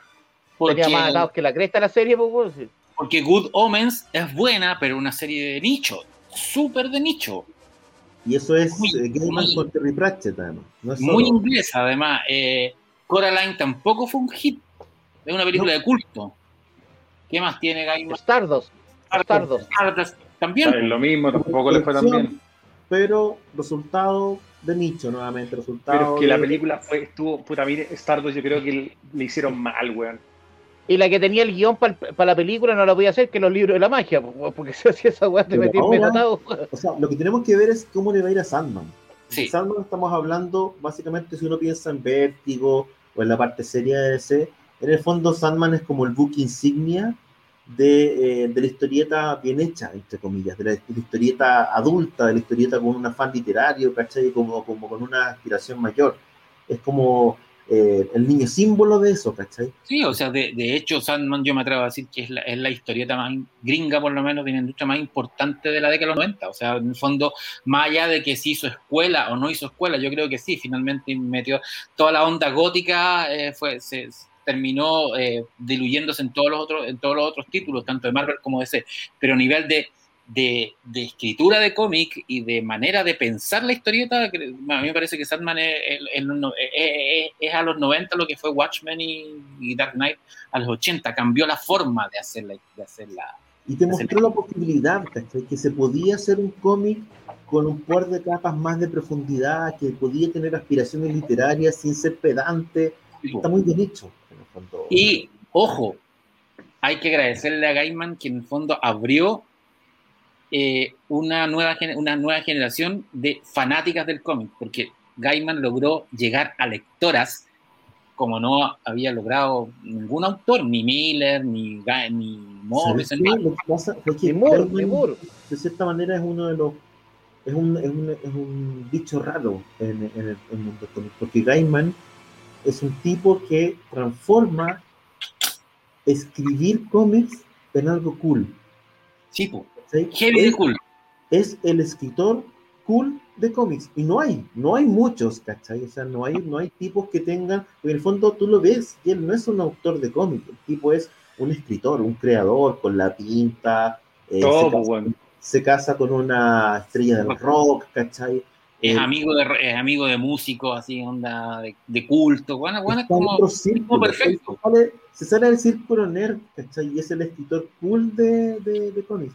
A mí me, bueno, yo le, le contaba la anécdota acá de cuando conocimos con el eh, Villarroel, con, con, eh, con Gilberto Villarroel allá en París, y nos metimos en la exposición y tuvimos la posibilidad de conversar con, con Gaiman. Pero claro, Gaiman estaba rodeado de mujeres Sí, que le estaban pelando el cable, ¿cachai? Era una exposición de cómics, de, de, de originales, ¿cachai? Yo traté de, hecho, le pude pasar para que nos fir- me firmara una cuestión porque me tenían, me iba al día siguiente de, de París, tuve la suerte de, de estar ese- esa vez, ¿cachai? Y él me dijo, oye, lo vamos a firmar mañana, porque en el fondo estaba conversando con, con las chicas que lo rodeaban ahí, ¿cachai? Y yo tuve que regarlo un poco humillan- humillándome, pero me firmó muy buena onda, le dije, don, don Neil, yo me voy mañana, no, no, no puedo venir a Don Neil, no es nada más una mosca y buena onda, ¿cachai? Pero claro, te das cuenta que el loco era terriblemente cool estaba conversando con 10 chicas francesas, ¿cachai? Eh, con toda la onda. Yo no sé si voy a ver de nuevo a un escritor de cómics en esa situación porque he visto varios y están... Yo te he visto con harta, con harta, no sé si serán minas, pero te he visto alrededor de hartas minas. Yo, yo sé que eh, alguna, alguna vez, alguna vez yo, yo recomendé a la Cámara Chilena del Libro traerlo para una filsa, porque el weón ti- tiene una ventaja de traerlo a una filsa. El, el- el tipo tiene, tiene libros publicados en las dos multinacionales grandes, en Planeta y en Penguin Random. Por lo tanto, un- se pueden las dos y una relevante además. Es un tipo que tiene una- un, un- un cuerpo de trabajo súper relevante, súper interesante y trasciende el, el, el- el nicho cómic. A propósito, bueno, de American Gods, que es su primera novela, que es una tremenda novela y a partir de entonces como que eh, eh, sigue los dos caminos y los dos caminos los sigue súper exitosamente. No, y, eh, bueno, ha, ganado premios, bueno, y, básicamente el tipo inventó a la chica gótica contemporánea con muerte, po. o sea, después de Dead era, yo creo que la Blondie, que es muy probable que pase a, a mejor vida, le debe a Neil Gaiman más que a Depeche Mode y a, Bau- y a Bauhaus, sin tener idea. Efectivamente. Efectivamente, no es, bueno, ojalá esperar a ver la serie nomás, pues cuando se estrene en Netflix, a ver que ojalá, ojalá que le hagan un buen tratamiento, bueno. sí, es raro sí, que se, estrene, que se estrene en Netflix. Yo siempre pensé que esa serie iba a ser como caballito de batalla de HBO. Es que Yo creo que hasta el contrato estaba de antes. Sí, Pero eso es. contrato está antes Pero igual Netflix, tener- yo creo que van a. Yo, yo le tengo fe a Netflix, weón. Lo que hicieron con Logan Key, por ejemplo, ¿cachai? Eh, tiene una, una buena factoría Netflix en general. Podemos a lo mejor ver que lo que va a pasar ahora, ¿no es cierto?, con, con Júpiter, weón, pero, pero no creo que vayan a hacer un mal trabajo. Ahora, eh, Es que si HBO, no- HBO, por ejemplo, no con Watchmen, Tipo, HBO con Watchmen la hizo. la- Watch- la- Watchmen la- hizo una weá loca que era muy difícil hacerla en otro lado. Yo creo por eso HBO no le tiene como más cariño, como que más arriesgado. No, es que se ha arriesgado bien y que tiene buena factura. Por eso, pero Watchmen fue una jo- Watchmen todavía encuentro que lejos todavía lo último que he visto de cómic, lo mejor es Watchmen todavía. Una joya, una joya. Lo que pasa es que la expectativa respecto de Sandman es altísima, pues, ¿cachai? Pero en el fondo estoy hablando básicamente de, claro, estoy adaptando la joya de la corona eh, de, de DC Comics. Es que ¿sabes Eh, por, por lo que yo digo de HBO, porque HBO necesita necesita un nuevo Game of Thrones, po. Necesita pegarla. Pegar, o sea, Hoy día estrenaban la nueva. Que la de George Whedon, que tiene parece muy buena pinta. ahora, eh, que no la vimos porque estamos en, el, en, el- en la hay que verla después. Claro, en la serie que en el fondo cuando la, cuando la empezaron a promocionar era del visionario creador de Avengers, Josh Whedon, y ahora ni siquiera lo nombran en los créditos. Sí, pues lo sacaron de toda la cuestión a William, Ahora le pusieron de Vicente Sabatini. Claro, Claro. y es una, es como una, tengo entendido que es como una fantasía media steampunk eh, victoriana que se parece mucho a una que está en Netflix, que es como la misma onda, que, tam- que también es como, Y es una como que- especie de Buffy. Es como una Buffy Sí. también. Como, de hecho también la de la que está en Netflix, que, la- la- los, que tiene un nombre muy parecido, la estrenaron hace Ah, dos- sí, pero la trataron muy mal. No, Muy- pero es me- como la misma onda, es como, es como super, super agentes, mujeres relacionadas con hadas Sí. en un como steampunk victoriano. Ah, Loco, sí sé cuál es. Es como si fueran Me acuerdo eh, el nombre. de la misma serie. Pero, parece, pero esta parece que tiene mejor factura, por lo menos. en el- en el Pero bueno, igual vienen, Bueno, a ver, hay que ver, aguante que cerraron el buena serie. millonario con el gordo. Aguante, ¿Ah? espérate, que, que cerraron el acuerdo millonario con, con, con Martin, ¿cachai? Para series, producción, se vienen dos precuelas de Game of Thrones. eh, y yo creo que de repente con las campañas que están haciendo, hasta yo creo que no sería extraño que en un par de años más veamos una nueva octava temporada de Game of Thrones, weón, ¿cachai? Porque el final claramente no le gustó a nadie. la- Si ya la- hicieron lo de Zack original, Snyder, weón. Si ya hicieron con Zack Snyder, no me, no me extrañaría que lo hicieran con, con el final de Game of Thrones, weón. Bueno, está, también está-. También está la posibilidad de, y que no es menos cierto, de, ex- de extender el Snyderverse en modo de serie. bueno. O sea, y en el fondo ya, ya DC está. Ya están tirando que, que- que es un multiverso. O sea, ya el, el Matt Reeves eh, empezó a hablar de que de Batman dos. 2. Por el- a Whedon lo han funado tanto y, tiene- y cada día aparecen más, más, o sea, lo de, la, lo de Gal Gadot que salió la semana pasada es como va a decir, chucha, bueno, Puta, chucha, la la noticia que que ese, ese es Snyder. Yo creo que Snyder todas las semanas manda un mail.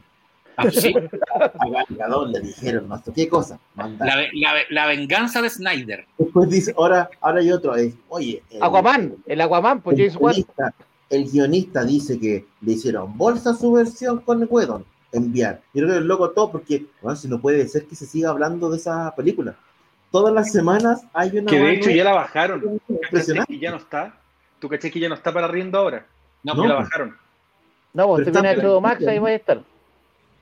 ¿cachai? Pero se suponía que era 30 días antes de que llegara HBO. ¿Cuándo llega HBO Max al final? Se y suponía que llegara en y No, llega ahora, llega en mayo. En mayo llega. No, Yo ya, yo ya le digo que llega, prepárense Ahí que llega. Tú tenés internet, tenés, tenés internet ahí, pues, ¿no? Todos tenemos internet, pues si no, ¿cómo estaríamos? Pero yo tengo en el celular, pues, no tengo. no, no. Si no, no, no, no con- está nada grabado. está como una pita, Daniel. Pero, esta- Sí, pero este programa dale. está grabado, si lo acá, son las, son las dos, dos y media de la tarde, pues, weón. Claro. Este, este cumpleaños el fin de semana pasado. ¿Y se fijaron en temas de... Hay, hay algo interesante respecto del Snyder Cut, fíjate. Hay, yo, las últimas semanas he visto dos noticias que me la atención.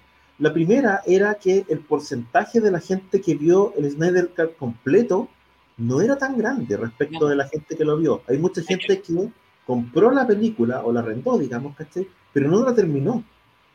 Al menos en la primera edición, lo lo que decía la, que la primera semana había, no sé, un, un- un porcentaje si no mal recuerdo, era más de la mitad que no terminó de verla.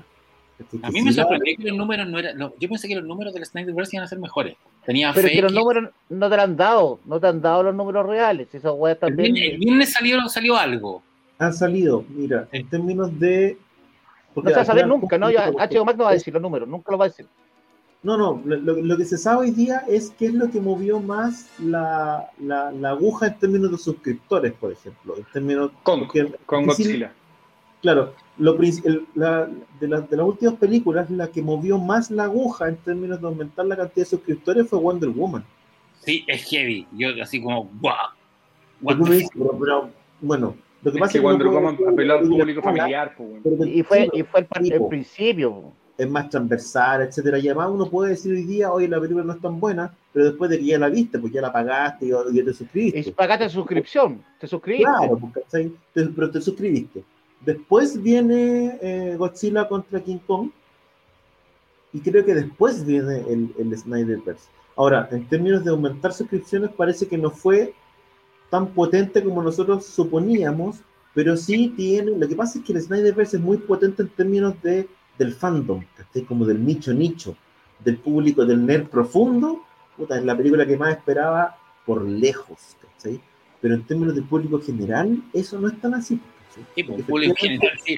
El público general, como dice un amigo, sigue siendo Marvel. pues. O sea, los hueones se público- las descargas, no, las descargas no se sabe. Es que ¿sabes qué pasa? Que las descargas no las vayas a saber nunca. Por ejemplo, ¿cu- ¿cómo vas a saber un canal, por ejemplo, Disney Plus? Tú ves Capitán América y ya pagáis tu Disney. Pero Sí. acá, por ejemplo, nosotros tuvimos que pagar a una empresa. Yo conozco.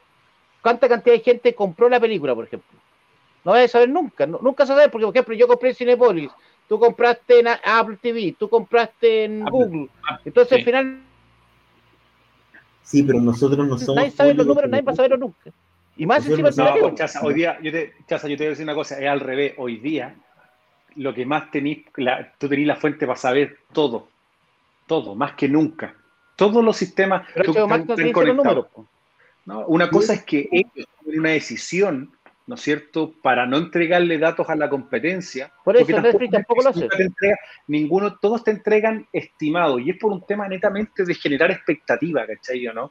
Porque tú, no, tú, tú en el fondo, a ver, todos estos hueones cuando van y dicen, oye, voy a sacar un servicio de streaming, aquí es como una, una un, mini pitch comercial, nadie va a decir, no, weón, mira, ¿sabéis qué? Nos vais como las weas. No, weón, nos vais la raja, y tú tenés que empezar a maquillar un poco la forma en que hay a presentar los números, ¿cachai? Hoy día claramente el, el- el- el- el estándar del mercado lo tiene Netflix, más de 200 millones de suscriptores. Pero nadie sabe cuántos son en realidad, son más de 200 millones. Y Disney salió diciendo yo tengo más de 100. O sea, en menos tiempo tengo la mitad de lo que tiene Netflix. Pero de nuevo, son cosas que no son relativas, porque no podís tampoco weón, pegarte un tiro en la pata, ¿cachai? Sí, no, Sí, y pero Disney, puede decir lo que quiera, Amazon puede decir lo que quiera, pero no son, no son Netflix. Y, y Netflix se convirtió en el confort, pues, en un genérico. Sí, La pero gente- ahora, ojo, hay la- empresas externas. Las que, las- estas, estas cifras que yo les digo son porque hay otras empresas que están que Hay una contabilizan empresa que hace, o contabilizan ciertas, justamente, ciertas hacen, data, hacen análisis de datos, hacen análisis de datos en sacan- base a tráfico de internet. Pero ojo, nosotros no somos eh, un buen ejemplo en términos de, porque claro, nosotros cuatro compramos la cuestión y conocemos mucha gente, pero nosotros somos el nicho. No, no, no, no. A lo, El a lo que voy yo, que general- tiene la facilidad de comprar. Es una película diferente al resto, porque tú la pudiste comprar inmediatamente por diferentes Sí. plataformas. En Pero Disney, por ejemplo, siendo- Raya, Raya fue un fracaso, salió por Disney directamente, pero lo mismo a Disney, Raya no, fue, un- no le fue bien, no fue una película y la compráis solamente por Disney. Tú sabías los números directos. Lo de, de Snyder no debes saberlos nunca. Los números reales no, nunca se yo- van a o sea, saber. los, los números, yo creo que los No, números no lo saben. número. Nosotros somos el nicho. Por lo tanto, si tú hablas a nivel de público general, el público general va a decir, ¿y por qué voy a ver esa película de nuevo si ya la vi? Sí, de hecho había, gente- había, había un público general que no ent- había un público general que no entendía. Tú lo veías salió una en, película de nuevo. Sí, pues, Ese- era verdad. en la Sí, segunda. De hecho, En Netflix De le fue hecho- la raja la Liga de la Justicia de Wedon. po. Sí, po. Sí, pues es que eso justamente que había, había comentado también aquí en, en- en el chat, de que le ha ido súper bien porque la gente no tenía idea. De hecho, nosotros somos, es verdad, nosotros somos los que sabemos de que el Zack Snyder tiene la historia que tiene y obviamente todo el fandom que está detrás, por supuesto, nos sumamos a ese mismo fandom. Pero el público en general no tiene idea, ¿cachai? ¿O no? De toda esta pelea de Snyder con Warner, no tienen idea, ¿cachai? Los buenos prenden nomás el, el streaming, ven la película y la ven. Es como Sí. cuando los candidatos les va bien en Twitter, ¿cachai? eh, y después van a la elección y no entienden por qué perdieron, ¿cachai? Si en Twitter le di a la raja. Claro, Sí, porque cuando habláis con tu nicho, con tu gente, y estáis todo el día metido en un nicho, la cuestión es súper importante. Para nosotros el- el- era como el hito del año, ¿cachai? Pero Es- el es- público en es- general, sí, que, que es, que es la, que es la, es la crueldad del algoritmo. po. O sea, en el fondo, el algoritmo te hace creer que tú, lo que a ti te interesa es lo que le interesa a todo el Claro, mundo. sí. Yo creo que Totalmente. parte del, del Snyderverse, de toda la de, de toda la, de la campaña, tiene eso, porque a uno le interesa el tema y se mete y te llena. Pero en cifras reales, la gente, el- la cantidad de gente movilizada por el, por el Snyder, por el corte Snyder, no fue tanta. po. no, pues. No fue tan- Y por eso, nosotros, nosotros ruidosa. vemos ese ruido. Pero fue ruidosa, pero no fue tanta, ¿cachai? No, o sea, ¿no? Y, Y fue el- ruidosa en nuestro espacio. Esa es la y lo, y- en y lo tu que, lo Twitter, que- en tu Facebook, en tu Instagram. y lo que discutimos No, no, en la- no. el día del, el- del estreno fue ruidosa y la película estaba. Y, y estaba la necesidad de HBO de tener un producto nuevo. Entonces, ¿qué bueno? No, y démosle. además todo el mundo podía. Entonces, claro, a nivel de público general, yo entiendo que le haya ido mejor a la Mujer Maravilla. Pues era la película nueva de la Mujer Maravilla. Hoy va, Que ah, por canal estaba parte. la quiero ver, es familiar, qué sé yo. Aquí en mi casa estaban esperando Godzilla contra King Kong. Pero- mi hijo de 10 Pero Wonder Woman, estaba todos los días por la película, ¿cuándo se la película? ¿Cuándo se la película? Pero- por Wonder. Woman fue la película partió. Partió con el Por sistema. eso, por eso que- primera por eso yo, película creo que, que, yo creo que hay que ser realista. gana.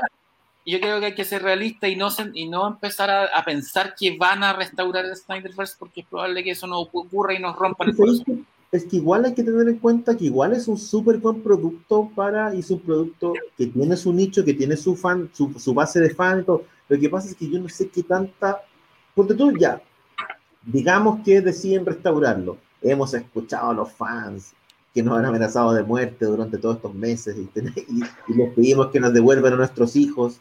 Restauraremos el Snyderverse, ¿cachai? Yo no sé qué tanta plata le van a, le dedicarían. Esa es mi duda, ¿cachai? El, te- el tema es todo plata, po, weón. Es todo, Sí, o sea, porque, porque o sea, es distinto decir, ya sabéis que te paso esta plata para que aprovechéis todo lo que ya teníais y hagáis una cuestión nueva o restaures lo que termines lo que queríais terminar. Eh, sé más o menos de qué se trata, qué sé yo. A cuánta plata te voy a pasar para un producto eh, de nicho, que no va a ser a lo mejor mi, mi producto central o que a lo mejor va a seguir funcionando, porque en el fondo en este caso te pasé la plata porque me servía para HBO Max. Pero ¿cuánta plata te voy a pasar para que hagas el Snyderverse en HBO Max? Bueno, empezaron con Nano Caldero, nada. Sí, pues, Sí. no es menor, no es menor. No es menor, weón. Con, con el toreto chileno viejo, no jodáis, pues, weón. Porque en el fondo es la plata que hay, porque va a ser una cuestión para HBO Max. Yo no Pero sé si Max tiene precio- diría que sí, de hecho. Yo creo que Snyder diría que no, probablemente. Pero Sí, una banda no es es cara. eso es lo otro. ¿Qué pasa si Snyder dice que no? ¿Qué pasa si Ben Yo creo que yo creo que no diría que no, weón. Yo creo que hoy día, si Warner llega a pedirles, es un triunfo. ¿Cachai? Es Decirle que no dejar, es que dejar mal a tus fans, es dejar mal a tu fandom, que básicamente jodió por ti para que te lo pidieran y tú decís que no, te quemáis con tus Ahí, fans, se, con ahí tu se base. quema con los fans y caga. No, no, creo que se arregle. Porque Warner llegaría a él por los fans. No te- si hoy día este weón tiene un asset, el personal es su fandom. Con ellos no se puede quemar. Sí, porque no puede guatear. pues, ¿cachai? Por lo tanto, si yo soy HBO y te digo, oye, ya, eh, o sea, soy Warner, y te digo, ya, Don Snyder, vamos a hacer la cuestión aquí, tiene 500 lucas. Y el otro dice, oye, pero ¿cómo 500 lucas? Si yo tengo que hacer, ah, bueno, es lo que hay nomás. pues, No, si me pero dice- me dice no. Pero diría que, si- yo te digo una cosa, es que en ese, de nuevo, si decís que no, te- te- el tiene que decir que sí y después retirarse. Es que yo Puta, no me que pasaron la plata, decir- ¿cachai? no puede decir que sí, porque en el fondo hoy día, para hacer el Snyderverse, el tipo, te- hay un montón de, de cuestiones que tienen que pasar. ¿cachai? No, está bien, dice, pero ya, él tiene que... yo hago el Snyderverse, pero lo hago, de, qué sé yo, por decirte cualquier cosa, de cuatro horas, en blanco y negro, tiene que ser con Affleck, con Cavill, con Gadot, tráiganme de vuelta a Ray Fisher. que- en el fondo es loco Es que ¿sabéis lo que pasa? Fúnenme a Amber Heard, porque el weón quiere a Amber Heard como Nemera. Y, le da lo, y lo dijo, le da lo mismo que lo que digan los fans. La quiere a ella. Pero lo que pasa es que tú ni un tema. Si tú te vas con él es porque sabéis que vaya a tener que aceptar las condiciones. es que tú ya no, Pero además tenéis que tener un saco de plata, porque en el fondo Snyder no es un tipo que haga producciones baratas tampoco. No, No, claro, está claro. Por lo tanto, Si tú lo querés solo para HBO Max, pucha, no sé si, si, si es gran Lo que pasa es que hoy día tú tenés que. Te digo una cosa, Claudio. Mira, vean hoy día, por ejemplo, el presupuesto. 470 millones de dólares gastó Netflix weón, por Knives Out y todas las continuaciones. Solamente Dos para los partes. derechos. Solamente para los derechos. Aquí no estamos hablando de la producción cinematográfica. ¿Cachai? Ni los sueldos, Weón, ni los sueldos, cuatro- no hay sueldos tampoco. 400, mira, 470 millones de dólares. Si tú pensáis bien, y yo- me, me encanta hacer esta comparación, que Joker costó 80 palos hacerla. Y Romané costó mucho menos. Puta, weón, imagínate, weón, y cómo se llama, y marrón glacito, esas weas costaron menos, weón, con grandes Betty la fea, Betty la fea da la raja. Johnny 100 pesos tenía que haber costado menos. Pero lo que- a, lo que, a lo que te voy es, weón, ¿cachai? Imagínate lo que Netflix está, es, es capaz de gastar por asegurar una propiedad intelectual. Una propiedad intelectual que yo ya no la encontré mala la película, tampoco es para cortarse las venas, weón, pero lo que te dice es el poder que están teniendo hoy día estas plataformas de streaming. O sea, Ahí ¿cuánto está la- ahí está la mano. Netflix? ¿Cuánto le habrá pagado Netflix a Adam Sandler? Yo no, no, no, no, no cacho las- los montos de esos contratos. Pero esos contratos de ¿Cuánto que sale el Señor del Anillo? ¿Cuánto sale que el Señor del lo que Anillo? dice, no sé, como do- do- mil y tantos millones, que es una cuestión brutal. 1.500 millones, era una Sí. web impresionante. Mira, lo que dice Pablo Valencia, que hoy día no hemos conversado igual, que es el acuerdo que llegó Netflix con Sony, de exclusividad de todo el portafolio. Weón, Que se Histórico, tremendo acuerdo. implica el universo de Spider-Man en Netflix, ¿cachai? Pero además, el- además el catálogo de, Net, de Columbia, pues, weón. Sí, pues, pero, Sí, pero una patada, es una patada en la cabeza para Disney, porque es decirle, compadre, Spider-Man va a estar acá. Heavy. ¿Cachai? Y Venom, está- Venom y las películas de Amazon, Venom, todo eso también se de ir para allá. Los Sí, cazafantasmas. aquí- También ir de los cazafantasmas. por ahí, por ahí leí que las próximas no, porque era, parece que el acuerdo parte el próximo año. Por tanto, van a quedar fuera, cacha la van a quedar fuera el acuerdo la próxima Venom y creo que Morbius también. Y no sé si la La próxima. verdad que. Y el resto, todo pasa para acá. Si la estrenan este año. Sí, que es otra hueá todavía. que- Es que es otra, ese, Es verdad. que ese, otro tema. Porque- Hay que ver qué es lo que pasa con James Bond también. Que O son sea, están con Sony MGM. Mi- Misión Imposible la tiran para el próximo año. Le iban a estrenar este año y se tiró para el próximo. No, pues si todo se atrasó, se atrasó Top Gun, se atrasó, tra- bueno, Sí. todo lo que es Paramount se tiró para otro año. Universal Pero también. Cuadrón Suicida viene. Cuadrón Suicida la van a estrenar sí o sí. Es que acuérdate, no, porque Warner está en esta modalidad doble de salas de cine y streaming, no van a atrasar nada. Ojo, ojo, ojo con esas modalidades dobles, porque a propósito de lo que pasó con Godzilla, Godzilla. vs. Kong, está en estudio si es que van a seguir siendo la modalidad doble o van a volver a sala. No, No, durante, durante este año, durante este año se supone que no, por lo que se prometió se va a cumplir. Se El supone, próximo año, el próximo año debería ser distinto. Es que puta, sería raro porque en Estados Unidos tú ya tenías hoy día, eh, tú ya tenías este tema que tenías los dos planes. Entonces, mucha Sí. gente que compró el plan premium para tener el estreno de película y si después les decís, no, puta, allá los gringos te ponen la demanda colectiva, pues bueno. Yo lo que leí ¿Cachai? que estaban pensando a propósito de lo que pasó con. eh, No pensaron que Godzilla vs. Kong iba a ir bien en salas. Parece. También, también, pues eso, lleva 400 Claro, millones ya. Es que, es que en Asia, Se suponía que a es nada que en Asia les da lo mismo si se mueren, pues bueno. Y le fue súper A lo- a lo- 170 millones en China.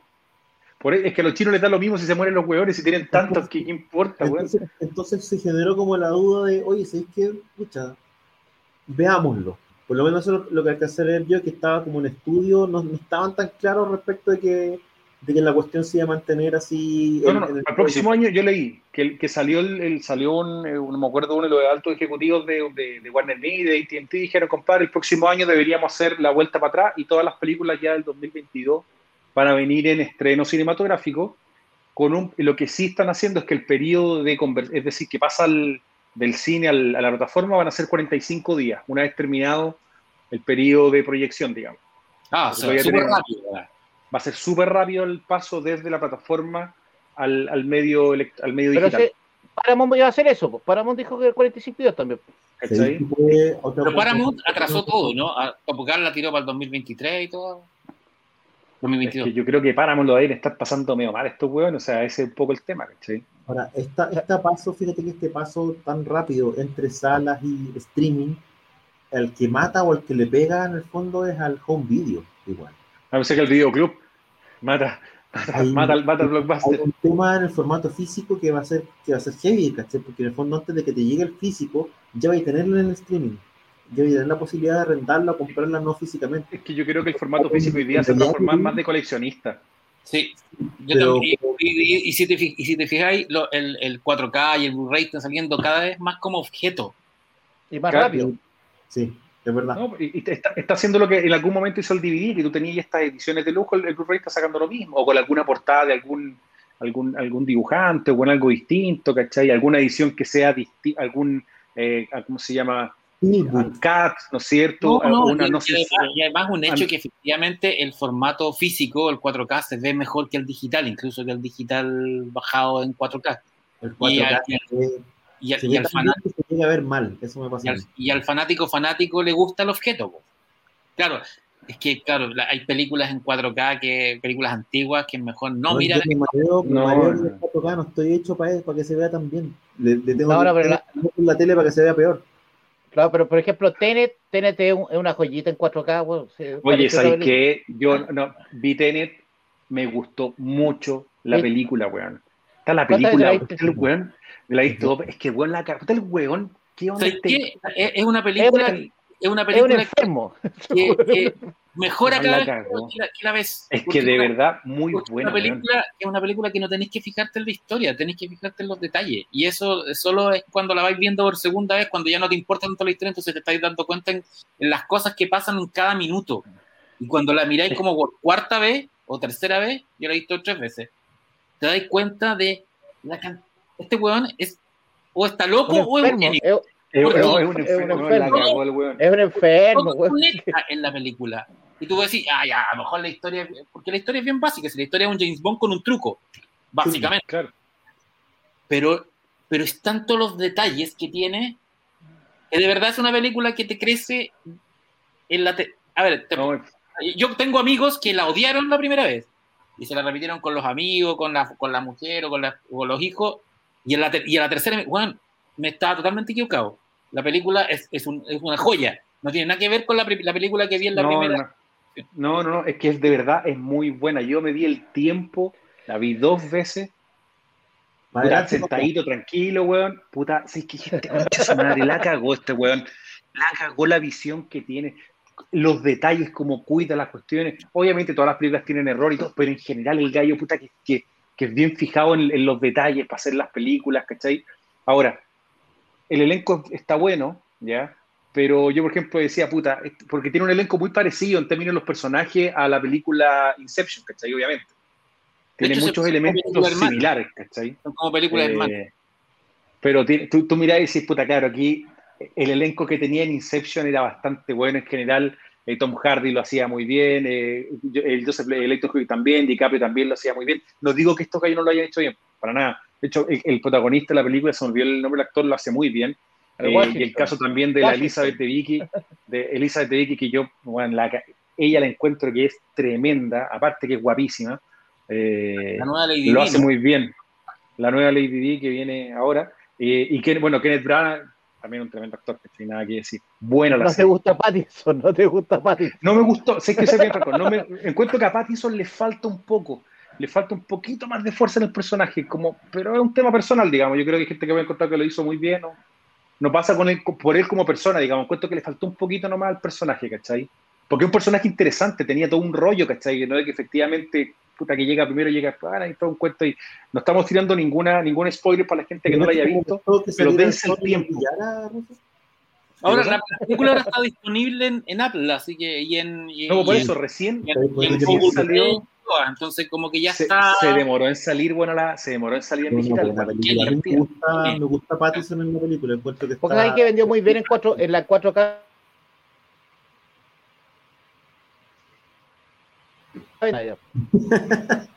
Te cortaste un poco, Chaza, y volviste. Sí, estamos to- o- Ahí sí. Oye, pensé que se cortaban ustedes. No, no, no. No, era- no, no, no. lamentamos decir- Quedamos- Pero, pero, oye, yo creo que, mire, son las 11.25. Tenemos dos temas que nos quedan. Uno es el capítulo de Invencible. Y dos, que mucha gente nos decía, ¿por qué no lo han comentado? Claramente, el notición de Robotech. ¿Con cuál partimos? Con Invencible, yo creo que va a ser pasarlo más rápido. ¿no? Y terminamos. Invencible más rápido y nos vamos con todo con Robotech. Claudio, para hacerlo distinto, que hemos partido. Claudio, ¿qué te pareció el capítulo?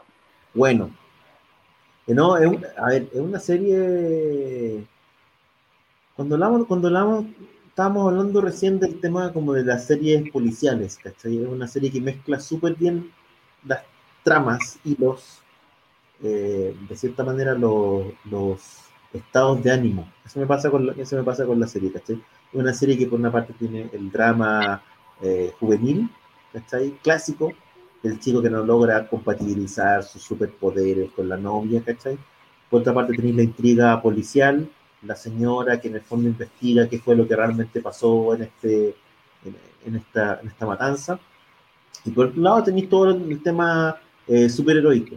Pero además, con toda esta trenza que tienen que estas cuestiones, le agregan eh, cierres y arcos a cada capítulo que son súper satisfactorios. El- el- creo que este de, los capítulos que han pasado, probablemente este es el más sólido en términos de que el giro final es un combo en el hocico tan bien hecho y, y que la gente no, que no alcanzáis a leerlo antes, porque además tiene elementos emotivos, ¿cachai? Y tiene esta, y tiene esta, como esta mixtura en que los personajes no son necesariamente buenos buenos, ni malos malos, ¿cachai? Sino que son personajes humanos, eh, con fallas. El malo tiene algo bueno, ¿cachai? El bueno tiene algo malo. eh, y eso me parece súper súper interesante porque está muy bien hecho, además.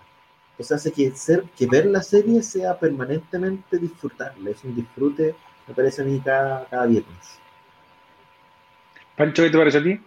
No, a ver, yo, yo de la serie estoy absolutamente fan. Encuentro que Invencible es una de las, de- dentro de estas, de estas series de, de, de del héroe, a- desde la perspectiva del héroe adolescente, eh, me, parece que la serie llega en momentos brillantes, porque, claro, tiene un lado policial, que es lo que... que- que- pero que el policial se cruza con la vida familiar de, de- de- esta familia Arco, que en el fondo es la historia de un papá, una mamá y una hija, y un hijo, donde todo gira alrededor de este núcleo familiar. Y la serie se va ampliando con estos héroes juveniles que, que son inexpertos. Aparece este villano que es una suerte de relectura de Intergang con su rollo, con, con su relación con Apocalypse, que eso es lo que ocurrió en este capítulo. Y, o sea, todo lo que, todo lo que, lo que pasa en, este- en- el último capítulo es, es tremendo, tanto para el personaje principal, tanto como por el arco conspirativo, por, por la- por el tema de la sangre, tanto como por el, el gran giro que tiene este capítulo, que, que es una crueldad spoilearlo, no, lo- no, no lo spoilemos, porque en el fondo es muy heavy lo que, eh, eh, lo que, pas, lo que pasó en este, en este episodio. Muy, ¿Quién diría que Vader es el papá de Luke? absolutamente. Y el león de cachureo dejó la patada. La cagó el león de cachureo, weón. ¿Te fijaste que el, el lobo? ¿Se dieron cuenta que es un homenaje al lobo? Es, Sí, una, es, como, es, como un, es como un lobo slash Darkseid. No, porque, Entiendo. porque, porque más mercenario. Sí, Pero es, pero es que es lobo, ¿cachai? Esto de que, oye, no están a mi altura, en una pelea fome, me voy, ¿cachai?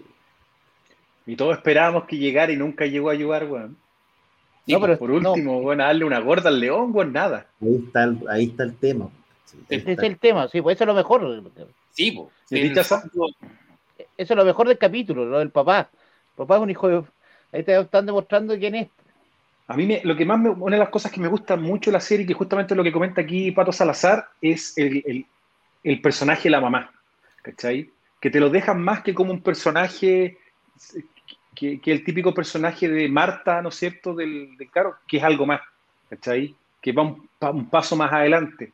Que me gusta cómo le, dan fuerza a ese rol, ¿me entendí? De que, puta, bueno, ¿sabes qué? Pues yo no tengo superhéroes, pero bueno, te enseñé todo lo que tú sabías, lo que tú sabes ahora. Cuando llegaste acá no eras nada. Me gusta el giro que hacen, me gusta el papel que le, le, le presentan a la mamá, todo este conflicto interno que, que tiene, obviamente, ¿cachai? Me parece que es súper interesante. Eh, y de nuevo, también los matices, que las cosas no sean necesariamente buenas o malas, que, que, no, que no esté lidiando con absolutos, me parece que, que hace que sea súper interesante. El gore y todo lo que viene siempre es un elemento interesante añadido cuando uno ve este tipo de series, porque no es lo que tú esperarías.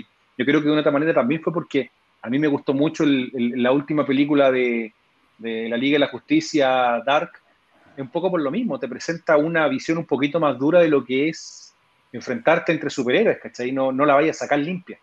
Y acá ocupan el gol para decirte lo mismo y lo hacen bien, ¿cachai? Y te das cuenta que las sacadas de chucha son Son potentes, pues, weón. Y que el personaje invencible, weón, no, no es. O sea, ser Superman no es gratuito en el fondo, ¿cachai? Entonces, Pero, me, me es parece que vi- interesante. Ahí viene otra cosa de la serie también, porque ahí te das cuenta por qué Invencible. Oye, no se ¿cuándo- ve, No, por eso. ¿Cuándo, ¿Qué cuántos la capítulos son? I- Iba a preguntar, iba, iba a pre- iba a preguntar un spoiler. ¿Cuándo va a pasar tal cosa? Que lo que leímos sabemos que viene. No, otra vez. Oye, eh, ¿qué les pa- qué- De ahí, vi a alguien que preguntaba que la serie era salir rápido. Y la serie tiene un problema muy heavy para que salga rápido. El casting de voces, weón. Vos cachai que el casting de voces es tan heavy que no vaya a poder hacer una temporada tan seguida como piensa la gente. Va a ser igual de complicado juntar a los jugadores para hacer los castings de voces. Pero hoy día ya se pueden grabar por Zoom, como todo el mundo. Claro. ¿Qué les parece, Sí. qué les parece la, la, la animación? Porque he visto que varios han comentado que la calidad de la animación no les parece tanto, no les gusta tanto. Yo encuentro que la animación está en el estándar de las cosas que hace eh, que, sí- que hacen otros estudios. No me parece que la animación sea especialmente mala. O sea, es, es animación gringa típica, como con, con fondos de, com- eh, eh, hechos por computador. Claro, si en el fondo lo comparáis con, con, con- con el anime, el- la animación gringa siempre va a ir en, en abajo, ¿cachai? O con películas hechas para cine. Pero es una es, es- es animación promedio para arriba. Yo Sí, tampoco me molesta particularmente. Yo no sé si la gente está esperando así una calidad tipo anime, tipo anime o algo por el estilo, pero claro, puede ser que a lo mejor se vea un poco plano en el uso de los colores, pero me a mí me gusta la animación así, digamos, no me, no me molesta particularmente. Sobre todo Es para que- el tipo de historia que quieren contar, ¿cachai? Me, me parece que hace fit con lo que, con lo que están haciendo. Pero es que respi- Si fuera muy realista no la podríais dar tampoco. Yo creo que debe eh, respeta lo plano del color del cómic original. Es que por eso estoy, estoy de acuerdo. que sea que se vea como una serie de monitos, digamos, de superhéroes cualquiera. Que, que, que sea como de género en ese sentido, ¿cachai? Como esta es una serie animada de superhéroes, y de repente empecé a cachar los elementos distintos, ¿cachai? Como, pero lo construyen a, propósito de eso. Y es como en ese mismo código hacen algo distinto, pero mantienen el, el, el código original. Me parece, me parece bien. ¿no? No, buena serie, me entretiene, eh, creo que lo, lo están haciendo, o sea, creo que Amazon lo está haciendo muy bien con este adueñarse de estos personajes o superhéroes medio disfuncionales o llámenlo como quieran, pero es entretenido, me gustó, me ha gustado harto la serie, nada que decir, al contrario. Gente Por eh, el trailer de mm, Long de Halloween. que salió. Que van a hacer dos películas, ¿no? Van a dividir en Dos. ¿Qué les pareció? Es que cambiaron, la- cambiaron la animación y la animación nueva que está tiene, viste que como después de Liga de Justicia Dark, Flash volvió Mm. para el pasado y ahora cambió este es un nuevo universo con gracias a Flash. Sí, po. Que va a salir Bien. la película de la Liga de Justicia que viene, o sea, la JSA que viene ahora, Wonder Woman y la JSA. Y, la de Superman también. Sí, O sea, pero la- Superman son del mismo, el mismo estilo de dibujo. Inauguró este, este universo con cambio de look. Ahora, a mí Long Halloween es una de las películas, una de las historias que más me gustan de, de Batman. Yo creo que va a pasar mucho, mucha, mucho público va a ver esta, esta película animada de Batman y va a decir, uy, es una copia del Dark Knight de, de Nolan. Porque el. Dark Knight de Nolan, o sea, agarra ideas textuales de, de Long Halloween, la- las torres de, pla, de dinero, la relación entre, entre eh, eh, todo el arco de, de dos caras está tomado de Long Halloween. Sí, pues efectivamente. Hay, ahora, no sé, pues, yo echo- de repente echo menos a Team Sale. En el Es fondo, que- es, No, es es que- difícil separar a Team Sale de El Largo Halloween.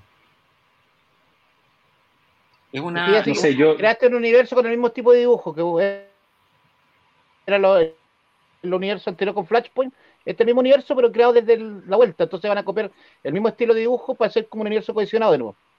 Sí, pues yo efectivamente. lo único que, es estándar, ¿cachai? Lo que pasa es que, claro, uno dice, pucha, ¿dónde está Sale? Aparte que me da miedo un poco, weón, porque puta, hay, hay películas que la han achuntado, pero también no- nunca nos olvidemos de, de Killing Joke, que la película, weón, dejó harto que desear de un tremendo cómic, weón. Sí, ahora, que- es- es que era más difícil adaptar, porque, porque Killing Joke tiene un tema psicológico muy potente que No. no, puedes traspasar tan fácilmente. Que tenés No, que y lo lees. Y, ade- y además lo que tiene el Killing Joke, que es una historia corta, po. Sí, Sí, fue corto. 48 páginas, pues, 48 páginas. de 8 páginas, una, una historia que si la traspasas a, a pantalla, en, Tenés que agregarle cosas. en media hora, en media hora de película. Entonces le tenéis que agregar cosas, y es el gran, el, gran dilema que tenía el Killing Joke, y por eso Y le hicieron queda- algo innecesario y todo. Y fue Azarelo el que hizo el guion más encima. Sí. Entonces, en este, sí, pues en este caso tenéis, tenéis un- un- una historia de Batman gangsteril, digamos, Batman policial, bueno, pues. Sí, po. Es un- y- eh, eh, de hecho es una es como una película, es una historia hermana del, del año 1, como que de hecho empieza casi donde, donde- cuando comienza el año 1. Es, es- para mí es el año 2 Long Halloween. Y, y siempre hablaban de que la película de Batman tenía harto que ver con los eh, largos Halloween. Ahora no sé qué va a hacer de, de Batman. Pues Yo siempre que- que se basaba. A lo mejor van a conversar, fíjate, de mejor manera, ¿cachai? Porque obviamente uno dice, oye, el largo Halloween, el largo Halloween, pero el público general no cacha el largo Halloween necesariamente. Exactamente. Yo creo, que la yo, creo, yo creo que de Batman eh, es, va a ser Tierra 1, el- eh, por ahí, Tierra 1 ah, o Tierra 2. Tierra 1 es el... Tierra el- 1, se llama Tierra 1. La de Gary Frank con Jeff Jones. Sí. Jeff Sí. Jones que está, que está desa- desaparecido de ese. Ahora se fue a Image directamente. Es que, bueno, nadie te quiere, weón. Esa la weá, weón, qué terrible, weón. Oye, Chicos, ya. Robotech, Vamos a Robotech. O sea, esta semana hubo una gran noticia, ¿no? Que básicamente se terminó una teleserie de casi 30 años. Recordemos Yo que, creo que nadie pensaba que iba a terminar en nuestra vida. Sí, recordemos que, así como rá- rápido la historia de Robotech, hay una serie animada japonesa llamada Macros, estrenada en 1982 por Tatsunoko Production, que, que- que es representada por Big West. Esa serie la, la compra eh, Harmony Gold, el señor Carl Masek, para, para darla al, al- al mercado norteamericano. Ya lo había hecho con otras series animadas como Fuerza G, pero Macros tenía pocos capítulos, por lo tanto lo que hace el señor Carl Masek es compra otras series que tenían en, en- en común robots transformables en tres modos, porque bueno, todas tenían tres modos, eh, y arma una, un pastiche que cuando uno lo vio cuando era chico tenía lógica, ya Funcionó. era, funcionaba, pero cuando, cuando la empezáis a revisar, decís, bueno, esta weá no tiene patas ni cabeza. Pero claro, funcionó y se estrenó como Robotech, pero ahí, ahí comenzó la gran teleserie. De partida, no podían vender juguetes transformables en Estados Unidos porque, el- porque Hasbro tenía todos los derechos de todos los robots transformables a través de la marca Transformer. Luego, eh, Sí. No le pasó los derechos de las caras y los diseños de los personajes para, para las secuelas de Robotech que él quería hacer, de la cual hizo un, un telefilm llamado Centinelas, que creo que está entero en, en, en YouTube, mientras Tatsunoko y Big West con- continuaron el universo Macros con, Macros con Macros 2, Macros Plus, Macros Flashback, Macro Macro. 7, macro de todo. Seven, Ma- y, y ha, y ha continuado el universo. Algunas muy buenas como Macros Plus o, o la película del 84, Macros Do You Remember Love, que es como el, el canon actual, y otras que son... Que básicamente es lo mismo que en la serie, pues, weón. Macro Sí, Do You pues. Remember Love. Te cuentas Claro, básicamente eh, la misma historia, pero en película. la agarran en película y mejora la animación y la, y la, y la, y la compactan. Y, había, y, y ahí la teleserie eh, lo, que, lo que lograba era que Harmony Gold no podía continuar con, lo, con, con- la marca Robotech, no tenían derecho a construir con las marcas, con, los diseños, no podían vender juguetes, excepto eh, réplicas como chiquititas que, empezaron a, circular hace un par de años hasta que finalmente lo que, lo que ocurrió esta semana es bien simple. Hubo un acuerdo entre Big West y Harmony Gold para Big West va a poder seguir haciendo todo su universo de, de, en Japón y Harmony Gold va a poder continuar con eh, manejando la licencia en Occidente. ¿Qué le, qué le permite a Harmony Gold? Le permite agarrar las películas de Macros. Básicamente, como dice un amigo fanático, que es realmente fanático del universo, le permite a Harmony Gold seguir prostituyendo la marca Macros, porque ahora van a poder usar Macros y van a decir, "¿Sabéis que todas estas secuelas que hicimos con Robotech, en rigor, eh, no son válidas, estas son las verdaderas. Entonces van a agarrar Macros 2 y le van a poner Robotech 2. Van a agarrar Macros Plus, le van a poner Robotech 3. Van a, pueden hacer eso. Pueden ocupar los derechos de, de los nombres de los personajes, pueden ocupar los, los derechos de los diseños y sobre todo pueden vender en Estados Unidos con, a través de licencias, licenciar la franquicia para hacer juguetes, lo que va a hacer que esto, estas figuras muy caras que uno, que uno compraba de repente, como este que, que Bandai, puedan ser un poquito más baratas a través de las ediciones eh, gringas, que seguramente van a ser eh, eh, licenciadas por, por, qué sé yo, por Hasbro, por quien sea. Y lo otro más importante que, se la, que va a poder ya va a haber luz para un posible largometraje con actores, que es lo que, que- que es lo que quiere Sony hace mucho rato.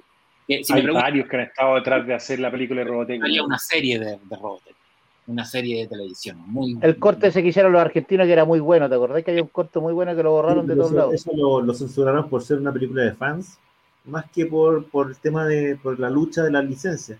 La licencia igual les ha permitido hacer algunas cosas, ¿cachai? Existen Sí, pues han cómics sacado de- cómics, sacaron juegos, sacaron eh, Shadow, creo que sacaron Shadow Complex, Shadow, no me acuerdo cómo se llamaba. Shadow Chronicles. que alguna Shadow Chronicles que sacaron en esta. Acuérdate que los gallos podían, Harmony Gold dentro de Estados Unidos podía seguir haciendo algunas cosas con Robotech. sí, Porque podía- básicamente ellos compraron todos los derechos de que, claro, de todo lo que era Super Dimensional Fortress, ¿cachai? lo que Y podía ahí hacer se Harmony Gold- agarraron. lo que, por- lo que podía hacer Harmony Gold era continuar con Mospeada, que era la serie más menos exitosa de las tres en Japón, Claro. que era, la- que era Que- la última, digamos que la tercera generación. Que, que Pero- dentro de todo a mí me gustaba harto la última, la tercera generación. A mí la que no me gusta es la segunda. La segunda es la que no me gusta. A mí nunca me la- es weón. Es que a la- nadie la- le gusta la segunda. Claro, y la tercera, y el problema es que, pero la realmente popular y importante es Macros, es la primera. Ahí están los, ahí está Siempre, Ron Hunter, está Lindy Mater, están los personajes icónicos. Viejo, espérate. Ahora por fin vamos a ver que llega el almirante Hunter, no es que era como Sí, pues, no lo voy a escuchar solamente en la radio. en la baza. No, pero en Shadow Chronicles aparece. Es que yo no vi Sí, continuaciones, a mí Robotech es Robotech y las continuaciones, traté de ver algunas y les conté que era como, no se parecían en nada, no tenía nada No, que ver. No parece en nada. Es como, es como eh, de hecho, es un dibujo a, a la- cambian la cara a los personajes. Y entonces era como que no puedo ver esta weá, me pasó como que no, no las vi por lo mismo, ¿cachai? Era como, no, esta weá no es Robotech. De punto de vista ejemplo, había. porque Titan Comics, que es una editorial eh, Inglesa, ¿no? del Reino Unido, que tiene una particularidad porque ellos son una editorial del Reino Unido que producen a la manera gringa para vender también en el mercado gringo. Entonces venden allá y acá, es bien, son bien especiales. Tienen, tienen una cantidad de licencias. ¿Te acordás cuando el, el- el puesto que tenían en Angoulême? Y bueno, ellos tienen todo lo que son los monstruos de Hammer, Sí, tienen Doctor Doctor Who, sí. Bueno, ahí, ahí- así como, como pues, Doctor Who tienen caleta, ¿cachai? Así como para nombrarles un par de propiedades importantes que tienen, tienen otras cuestiones más clásicas, qué sé yo, pero ellos tienen Robotech. Y están sacando una serie que continúa Robotech hace rato. Sí. Es bonita, al menos las portadas son choras y todo. Entonces, es no una sé historia, es- es- es básicamente una reinvención de Robotech lo que está sacando Sí.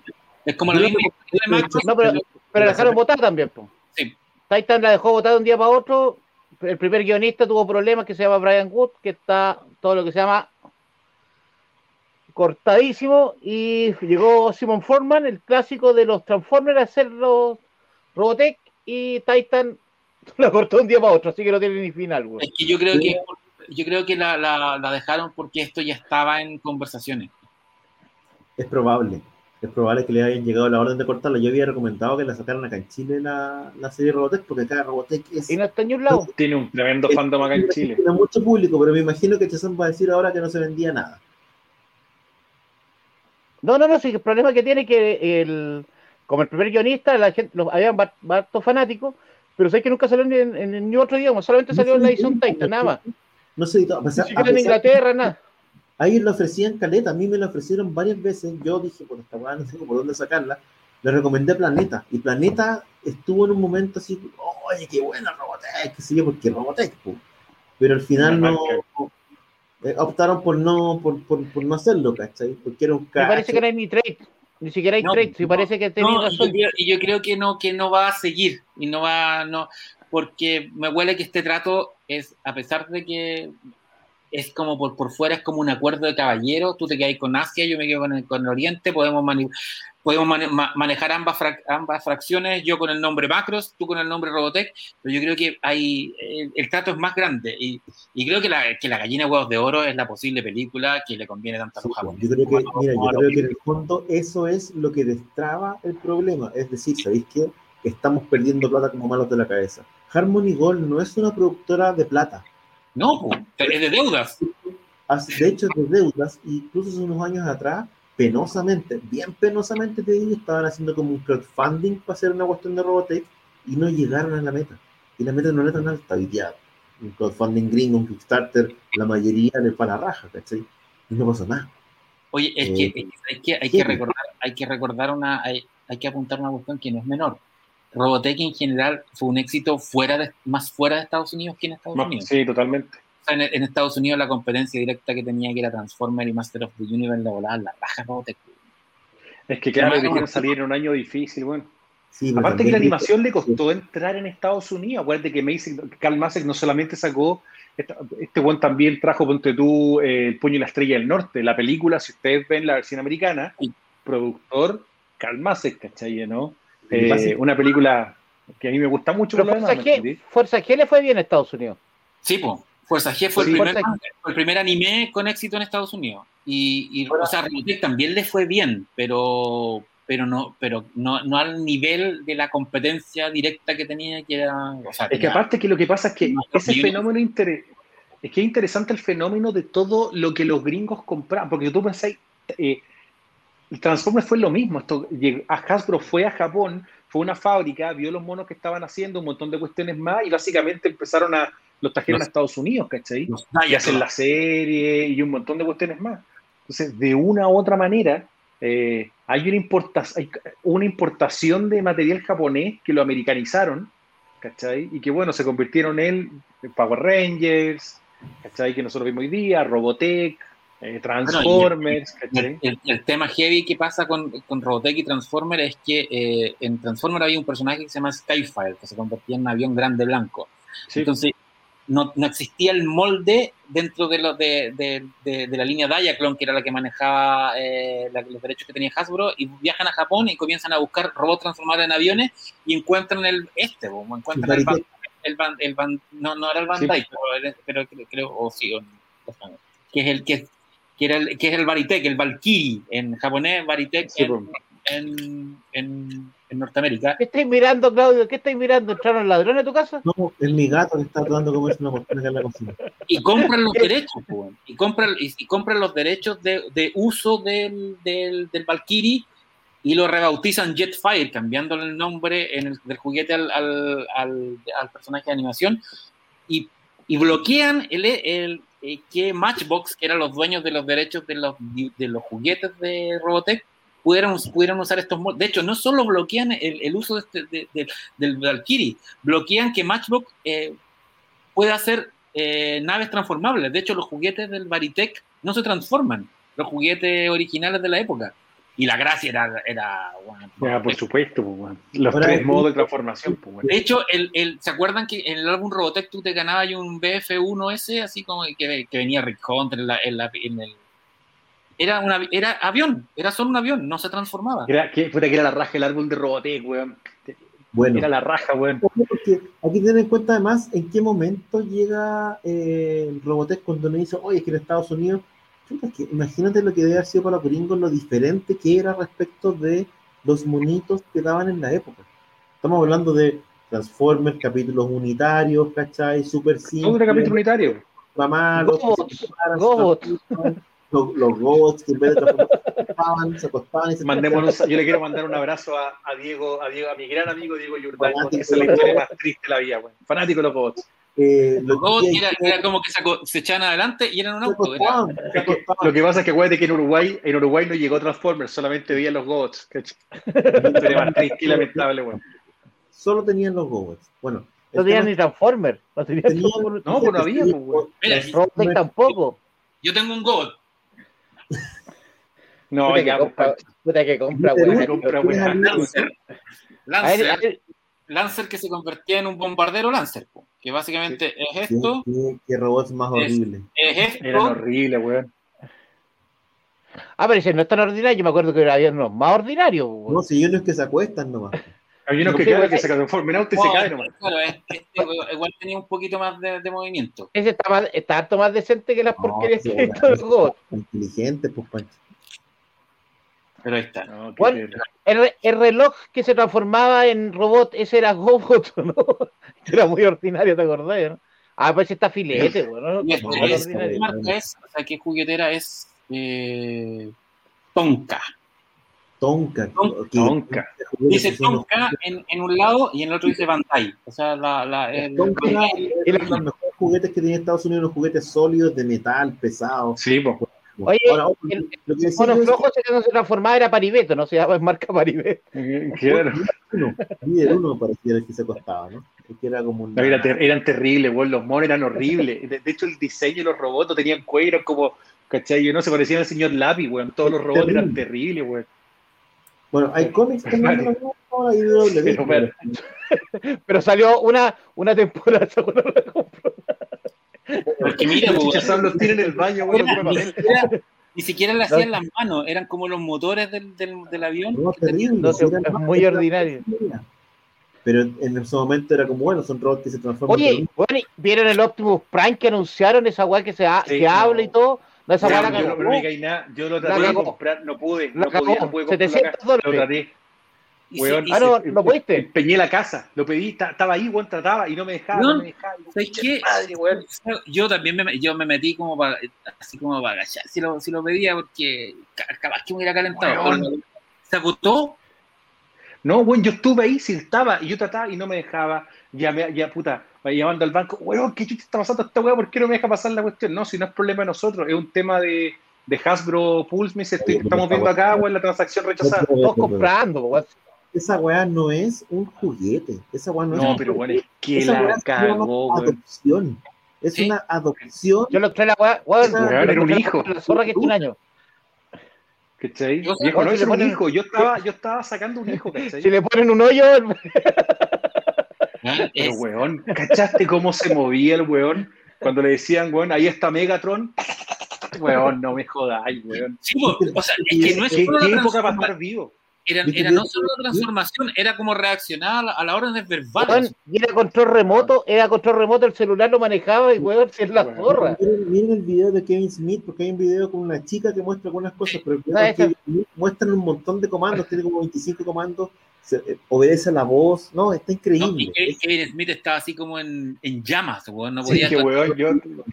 yo- El Pancho, otro- cuando el me, mandó el- la, me mandaste la vaca y me fui a la mierda y dije, weón, tengo que el- tenerlo. Puso la venta el el- auto.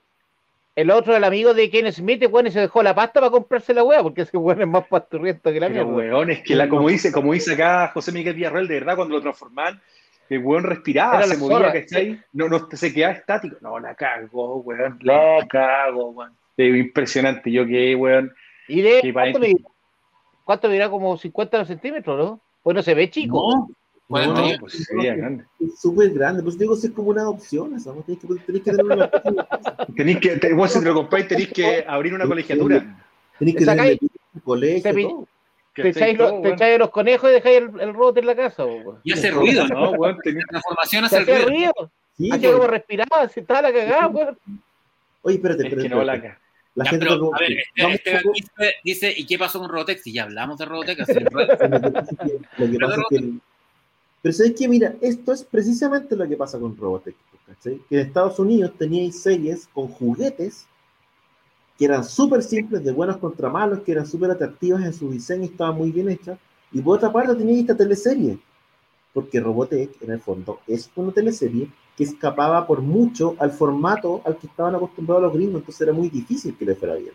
Nosotros estábamos más permeables a esto porque ya no habíamos mamado de los apeninos de los Andes, Candy, etcétera. Candy, claro. Bueno, No, y- y bueno, o sea, llegamos, llegamos, del, co- de- llegamos del colegio a la casa, eh, o sea, a ti te haber pasado en, en Laja y a mí en Victoria, llegamos a almorzar y está la, la- o la mamá o la señora que trabajaba en la casa mirando teleseries mexicanas, entonces uno tenía esa educación, pues había una educación melodramática que el gringo no tiene. pues, la- la Imagínate tuvimos cuántos años viendo estos mangas que eran unos dramas terribles y de repente teníamos esta serie que además del drama tenía robots y tenía batallas y tenía intraedit, entonces te volvías loco con la ¿sí? En cambio el gringo no, no- estaba fuera del formato al final. El problema de Robotech era que no estaba en el formato que ellos consumían, probablemente, por lo tanto no, no pegaba, ¿cachai? Y, no vi- Y que aparte tampoco era para niños, y tampoco era para niños, porque si por ejemplo alguien decía, oye, ¿qué es la protocultura? Eh, eh, no es un concepto fácil de explicar de verdad la protocultura, es puta, cosa. todo. No, Bueno, pero independiente, o sea, pero, de alguna, de pero alguna tú lo manera, la, la película Macros Do You Remember Love es la que canoniza lo que es la protocultura, que es básicamente una protocultura, una cultura que hubo anterior a la, Claro. a la humana y que es la base de la civilización humana centra- y que es la creadora de los Centraedi y que, y que No, pues aparte, pero tenía el tema también de las relaciones, de las relaciones de los personajes, o sea, lo que hacía a los Invis cambiarse de bando, ver el mundo, un mundo distinto, donde puta, weón, gente tim- la gente timbraba, ¿cachai? ¿o ¿no? Los, los Pues, Es como- Es la cortina, la cortina. Ah, Y lo que pasa es que además en Robotech tenía, tenía, como eran tres series pegadas que no tenían mucho que ver, la protocultura eran tres cosas distintas en cada, en cada, En cada serie, sí. En cada temporada. O sea, la primera es esta, esta idea de, de- de- de esta cultura ancestral a través de la música y el amor y la relación hombre y mujer. En la segunda son unas flores con unas esporas raras que... que no, era terrible esa weá, no me digas, y, en la, y en weón. la tercera, la protocultura era benzina, weón. ¿Te acordás que la usaban? Era lo que movía la- a las naves. Entonces era como, era como A los combustible. Invis, que a mí me gusta, puta, creo que los villanos me gustaba el diseño de los Invis, weón, puta que me gustaba el diseño de los Invis. los- cangrejos. No, Esos cangrejos. Lo, lo bueno que tenía Robotech era la, la música, weón. La música era micronetos, y cuando los Te cantaba una- te cantaba una- era un dancer. Daban como que les daba cositas. Era como Sí. que. eh, ¿Te acordáis que en el fondo los centraí no podían creer cuando, oye, los micronianos se dan un beso, que se quiera Y como que les pasaban cosas y ahí quedaban. Puta, weón, es que, claro, aparte que yo nunca entendí el diseño de nada de esos como pepinillos gigantes, ¿cachai? Esos pepinillos voladores eran bien raros, weón, de los, de los Centraeli, no- weón. no- ¿Te acordás que no los podían, no, no tenían idea de cómo arreglarlos cuando las naves quedan dañadas, quedan con los vidrios quebrados? No las naves. Eran como ballenas, tenían unas formas como raras, como, como unas cosas bulbosas. No sé, Por eso, eh, por eso que para mí los Inbit fueron como más desarrollados en ese sentido, y aparte que los Varitec Alpha que salían ahí, supuestamente Varitec Alpha, eran ricos, weón. O sea, todos los motosillones, los Varitec Alpha eran la raja, weón. A las naves de los centraí les faltaban los puros choclos nomás. Sí, pues, digamos, Sí, no, pues, weón. Los alfa, los alfa eran grosos, porque los, los- eran como naves chiquititas que se abrían por todos lados y tenían miles de cohetes, ¿te acuerdas? ¿Cachai? No, y, aparte que de nuevo también hay que reconocer que la banda sonora de Robotech en general pegó. Riva West, ¿cachai? Con todo lo que hicieron ahí. De hecho, yo la tengo, con- tengo en, ¿cachai? Puta, funcionaba todas las canciones, desde el- la ¿Viste? intro, Lance. ¿cachai? Funcionaba, ¿me entendí? Patricio Salazar dice ¿Sabes lo que pasa? Lo que, la historia de Chile. es que, es que también lo que tenía Robotech es que apela- yo tenía, por ejemplo, a mi prima, que es mayor, eh, la era Ah. fanática de Robotech, ¿cachai? Le encantaba y seguía la serie, entonces como que rompió el tema de que eran putas series para hombres y Candy era para mujeres, ¿cachai? ¿no? Sino que Ese se transformó en algo punto- más transversal. Ese Es punto es muy importante. En Estados. Unidos, Robotech funcionó muy bien con las niñas, a tal punto que Matchbox sacó una línea de, de muñecas llamada eh, Woman of Robotech, que eran muñecas tipo Barbie de los personajes del Mimei, de Lisa, de Mirilla, de Claudia Grant, de, la- de las mujeres de la primera. De la Lisa pri- Hayes. de- de- y, y creo que estaba hasta Dan- Dana Sterling. Eh, Ah, estaba Ron Sterling, yeah. pero hechas como Barbie. De hecho, hay- en YouTube hay comerciales que son muy raros porque son como comerciales de Barbies. Pero The Woman of Robotech, sé como ellas, y salen y sale estas niñitas. Yo quiero ser como la comandante Lisa, así como hablando en inglés. Es como, y, y son Que le salió como, como Hesmar. Como Hesmar. Ahora cachamos que era el que hacía la, la, la, la Sí, mira, famosa hueá, bien pancho. que, que Rick Hunter también estaba como sí, po, habían, había un Kent Rick Hunter de, de algunos personajes masculinos, pero Women of Robotech era una colección de muñecas y hoy día una colección de muñecas muy cotizada por las coleccionistas, porque tuvo efectivamente tenía el formato, el formato teleserie, es una serie que tiene romance, ¿cachai? Que es, yo me imagino que a los gringos no les hacía sentido por ni una parte, ¿cachai? Entre ver Transformers y ver esta teleserie, que tenía romance, que tenía a un héroe que tenía que decidirse entre dos mujeres, ¿cachai? Eh, que tenía relaciones prematrimoniales, porque acuérdate Sí, que Puta, era weón. en la casa de no, si los micronianos eran buenos para el... Puta, para el timbraje, weón. Sí. Pero aparte tenía un tema que si te que no era, perdías mi- un no era capítulo, microniano, no era microniano completo. no, pero si te perdías un capítulo, weón, puta, te costaba, weón, ¿cachai? A pesar de que tenían el reca tenían como 20 minutos de recapítulo, weón, antes de darte 10 minutos de serie. Y un Pero- narrador, que, igual, un narrador que explicaba todo. Todo, pues, weón. ¿Cachai? Te hacía el recap completo el weón, pero tenía, tenía estructura, era, era distinto, ¿cachai? Acá es impresionante cómo en Latinoamérica en general esas series pegaron harto. Yo Pero no sé Chile, canción pero de obviamente en Capitán Memo. No tenía canción del Capitán Memo. No, no tenía. No, obviamente. De hecho, las canciones no eran, no eran en español. No, una sí, banda pues, no la, no la- tiene una banda sonora gloriosa, Robotech, que es parte de los elementos que hacen que sea una serie inolvi- inolvidable. Y ojalá, ojalá, en el fondo, este destrave que finalmente se produce, como dice Pancho, después de tres décadas, básicamente, se transforme y se traduzca en algo decente. Y, y era una serie, y una serie que hoy día era políticamente incorrecta. Recordemos que Lin Min May tenía 15 años en la serie. Y en el primer Sí. capítulo te muestran a un hueón viejo como Rick, como Roy Fokker, que tenía 30 y tantos, mirando el poto a, a una niña de 15 años. Bueno, De- es que, es que las series japonesas tienen esa... Hoy día, hoy día no han estado... eh, Podría trabajar en Chazam. El maestro Rochi se da con el abuelo este de... ¿Cómo se llama? con Japosai en Rama Medio. Ay, qué sé yo, ¿cachai? Oye, y, y el abuelito, dime tú.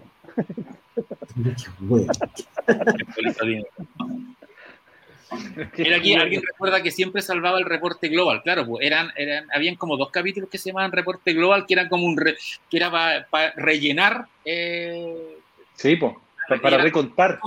eran Es que, es que resúmenes. tenía un formato, es que era un formato, Uy, ¿cómo se llama? Culebrón mexicano, venezolano, donde cada, cada, si tú te fijas en esas teleseries, cada cierto número de capítulos, siempre hay un recap para que la gente que entró después cache todo lo que pasó. O está la pelea entre las dos viejas donde se empiezan a sacar los pañitos al aire, pero hay algo que te recuenta. Acá en el fondo, claro, era el reporte global que trataba de contarte un poquito lo que venía para atrás, junto con obviamente la, las intro que tenían la, la, ¿cómo se llama? Lo que, lo que venía de antes. Igual era una serie, era una serie de capítulos de media hora que se gastaba un minuto en créditos. Es una guay muy rara que tuviera una serie, una, una serie animada, porque tenía créditos de presentación largos po, con esa Te canción. tiraba, Con ese tema que es como ah. Tararara. te tiraba la intro completa, sí. pues. La canción típica de, mi, de Lin Mi May era We Will Win, ¿o ¿no? Algo así. We Ah, bueno, El que tenía dos, pues, bueno. To be love era la típica. To be, A ver, to be in cántala, love era la típica. cántala, cántala. Está No, We Will, We Will Win era la buena, po. Era We la. Win era la, era la otra. ¿Y la de Lancer? ¿La de Lancer? No, la mejor, la, me- la mejor era la de Roy Fokker, pues, weón, ¿cachai? Esa Bueno. era esta es la canción que tenía, weón. Tan, tan, tan, tan, tan, tan, tan, tan, tan, tan. Así. ¿Cachai? Era muy buena, weón. Es que también las Robotech tenía un tema muy parecido a, a Thundercats, que las naves también tenían como su, su, tra- su tema. Sí, po. ¿Cachai? Cuando aparecía el SDF-1. La- El ¿cachai? tema del ciclón. Era de suspenso, había una de suspenso. A mí me gustaba ahí. Tum, tum, tum.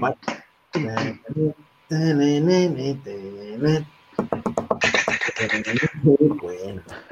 Tenía, tenía, Bueno, de hecho debe ser una, de la- una- es una de las animaciones que tiene edición de sus bandas sonoras. Me imagino que estará en Spotify, no lo sé, pero hay No, no está. de- No está en Spotify. eh, No, las de borrar Arnold salió- de- salió- yo la compré aquí en kioscos. La sacó eh, se- y se una- compraba.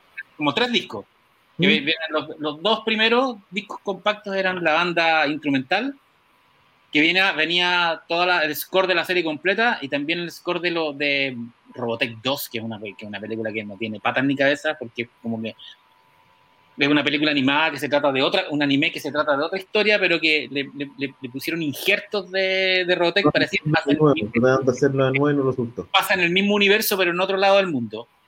Viene con la banda sonora de Centinelas, esa, esa, esa continuación que también fueron dos capítulos, que una, que una es más como eurodisco la música, y el otro disco es, son las canciones. Vienen las canciones de Lin May, las canciones de Lancer, ca- dos canciones que aparecen en un par de capítulos de la segunda generación, y unas canciones que aparecen en Centinelas y en, y en Robotech 2 que ah, no, no me acordaba que existían. Es bueno el disco, eh, eh, salió para, para el aniversario 30. no, sí, Debe Sí, salir tiene- ahora en Blu-ray, ¿ah? En Blu-ray deberá salir entonces ahora. Ahora, yo, yo tengo, tengo el disco, pero bueno, van a se va a ven- se viene un Robotech estuvo un rato en Netflix, ¿no? Sí, creo que está todavía Con en el- Netflix, ¿o ¿no? con el, con el audio original más encima, porque la que salieron de, en DVD, que la, la caja esa de mierda, pero en el audio nuevo y una gasco, la weá, yo no la pude ver, weón. Creo que está todavía en Netflix, a ver, voy a buscar. Bueno, Bueno, es pero- que se murieron los doblajistas originales, pues se murió Rick Hunter. hace poco. Por eso, pero remasteriza Un los los antiguos, po. Muchachos, ¿qué les parece si eh, vamos cerrando nuestro programa de hoy, medianoche, en Chile continental? Yo creo que ya es un buen momento para que vayamos deteniendo y progresando y ya eh, avanzando hacia el final de este capítulo. Ruso, ¿algunas palabras de cierre? ¿Alguna cosa que quiere destacar antes de despedirse? Eh, algo que quiera destacar. Ah, no, ya no está, ya no está Robotech lo sacaron, por si acaso. Eh, cometí el error de ver una película que se llama Rogue, en, que está en Amazon, que es con Megan Fox. No la vean. Oh, la weá mala.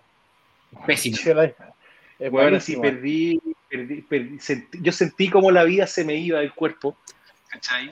Así que por favor no cometan el error de ver. ¿Colón de plata, Yo, yo vi, yo vi la, la película de Octavia Spencer con la otra de. Hoy creo que también es terrible.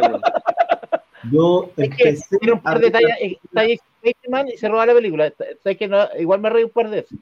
empecé a ver la película, una película con Mel Gibson, eh, ambientada en Puerto Rico. Sí, Oh, ¿cómo Ah? Netflix. Sí, ya- no. ¿Sabéis qué? Mira, yo habría seguido viéndola, pero fue una opinión unánime en la casa, fue como, "Eh, esta weá se echa. y se ve barata. Se mi, ve papita- como, mi papá está tontito. Pero, ¿sabes qué? es como cuando Igual- se ve como culpa, no es una buena, no es una buena. Pero esa, esa película me llamó la atención porque ha tenido buenas como recomendaciones, como que Tarantino dijo que era la mejor película que había visto. A mí me como ¿Sabéis que... Le voy a dar una nueva oportunidad porque reconozco que vi un pedacito nomás, pero le voy a dar No, es malísima. Pero el viejo. Mel está haciendo cualquier cosa en el fondo. Es que me, viejo Mel- No, no, pero la, la del Santa Claus es la raja, weón. Esa sí que tienes que verla. La Santa Claus de Mel Gibson es una maravilla, weón. Bueno, hace rato que no lo pasaba también en una película. Es una película que, que es Santa Claus, weón. Hace un Fuerza Santa Claus. ¿Vieron Fuerza Trueno? La, que es como una parodia de los super, de las superhéroes. Ese, ese, está entretenido, por eso digo, igual me reí. Pero la de Mel Gibson, búsquense la de Santa Claus. La de Santa Claus se la recomiendo. Ah, Búsquenla, ¿Vieron el, Y- ¿Vieron el trailer de Ghostbuster de la nueva? Con el, el, el, el- el factor. teaser. el clip con los Stay Puff. Sí, pues, Baby Yoda, weón, es- está haciendo escuela. Bueno, en rigor, eh, el primer el primer adorable fue el, el arbolito de Guardián de la Galaxia, que en el fondo de ahí viene Baby En Yoda. rigor, eh, probablemente este teaser está preparado hace un año y medio y esta película se ha retrasado caleta, así que capaz que haya sido de antes, antes que Baby Yoda. weón. Es- Eso, eso es verdad, weón, eso es verdad. Lo que sí recomendarle, si, hay, dos, si hay no- dos versiones. Lo primero que salió fue ese teaser de, del, del pequeñito. Después, al día, al- dos días después, lo montaron con un tráiler, con un tráiler nuevo, que dura como cuatro minutos, como largo, de hecho. Lo voy a mirar. que es la escena completa cuando, el- cuando está Paul Rudd y como que se empieza a asustar y toda la cuestión. Es que eso, era, eso es lo primero que soltaron. La escena completa. Al día siguiente, la escena completa está, terminaba y ponían Ghostbuster, se daba vuelta el logo y comenzaba un tráiler de la película. Con, el, con escena, con- cuando Ah. hacían el, el, Ecto 1, lo armaban. eh, Ah, mira, lo voy a ver, no lo he visto. hay, una, hay una escena donde está el Ecto 1 rascado y se abren las puertas y salen los pendejos como, como en el juguete del Ecto 1. así Oye, como- Lo, lo que dice aquí Cristian Gutiérrez tiene razón y también Gizmo fue primero, weón. sí, Gizmo fue el primero. Es verdad. Fue mucho, mucho antes, Gizmo fue primero. Recomendarles solamente una cosa bien rápida. eh, puta, si están huérfanos y quieren ver alguna serie distinta, entretenida, vean Billions. Está disponible en Netflix. Yo no la había visto, la empecé a ver hace dos semanas. Buena. Muy buena serie con Paul Giamatti, con Damian Lewis. Te da ¿Y un de poquito qué? todo el fenómeno. Es como el fenómeno. Uno es, un, es un- como un fis- una suerte de fiscal que investiga que todos los crímenes de Wall Street y el otro un millonario, ¿cachai? Eh, que bueno, ahí hay todo un rollo entre ellos. La serie es buena, intensa, tiene súper buen ritmo. Eh, si quieren darse un tiempo con algo diferente, una muy buena serie. Me gustó harto, la encontré bastante interesante. Así que ahí, si le quieren dar tiempo. Y en HBO, y en HBO, en HBO yo recomiendo, no sé si lo han visto, Into the Storm, la, el documental de QAnon, de este, de este movimiento ultraderecha norteamericano, que terminó eh, esta semana, eh, estrenaron el último capítulo. Loco, el último capítulo documental es heavy. Da vuelta todo, eh, identifican quién es QAnon, quién estaba detrás de toda esta conspiración pro-Trump, y es, bueno, o sea, es para pa verlo y discutirlo, el giro final de, de- del documental. Porque es un documental tú lo empezás a ver y decís, ya, se van a meter con, con, con, con todo este movimiento de hackers de ultraderecha, que eran pro-Trump, pero al final no, vaya a salir, no van a sacar nada a la luz, la típica, el típico documental que, que, que Yo denuncia. lo recomiendo. Pero Pero, al final vi Catwoman. aparece bueno, aparece el weón y confiesa todo lo que hizo y confiesa por qué lo hizo. Y bueno, eh, es un documental súper spoileable, por eso es mejor verlo. Yo vi Catwoman. Yo vi Catwoman ayer, una gran película. Con Hellberry. Bueno, es que es ahí lo peor de todo es que darle- digo que estoy perito. lo, lo peor de todo es darle oportunidad a ciertas películas. Yo le di contaba a Claudio que le di una oportunidad, weón, a, a la Academia de Policía 5. Weón, cheto. No, ¿para qué? Pero, No, pero, que- pero la, la academia, la 1 y la 2, la 1 y la 2, listo. No, es que dije, puta, Rocky 4 hace poco, así me dije ya. voy a es que Rocky, Caleta. Una maravilla de la cinematografía eh, eh, internacional que más puso fin a la Guerra Fría. Una película que puso fin a la. Guerra película. Y Ram- yo, vi, yo vi Rambo 3 hace dos días atrás, viejo. Rambo 3 puso fin a la- De hecho, le saluda al pueblo de Afganistán un poco antes de invadirlo. Dicen, un saludo al pueblo de. Rambo 3 es el punto de partida de Al Qaeda. sí, po. De hecho, ese cabro chico eh, después tiró los aviones Ese, la... ese Osama.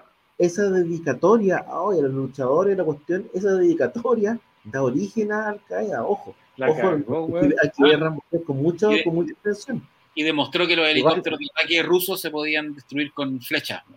No, con Weón, tanque. cagó, Cuando chocaban los weones están- tanque. Están pintados con gasolina, la weá se prendían con nada, weón. La cagó. No, pero la guay ¿Cachai? divertida que el, el choque del tanque con el helicóptero es una weá. Es una maravilla, weón. Es una weá. Tú ahí- es una maravilla. Y ahí el que, el- en vez de, acá, ahí- ahí en vez de coserse, el weón se echaba. Se echaba. Se echaba la, la- la pólvora de la bala. en la.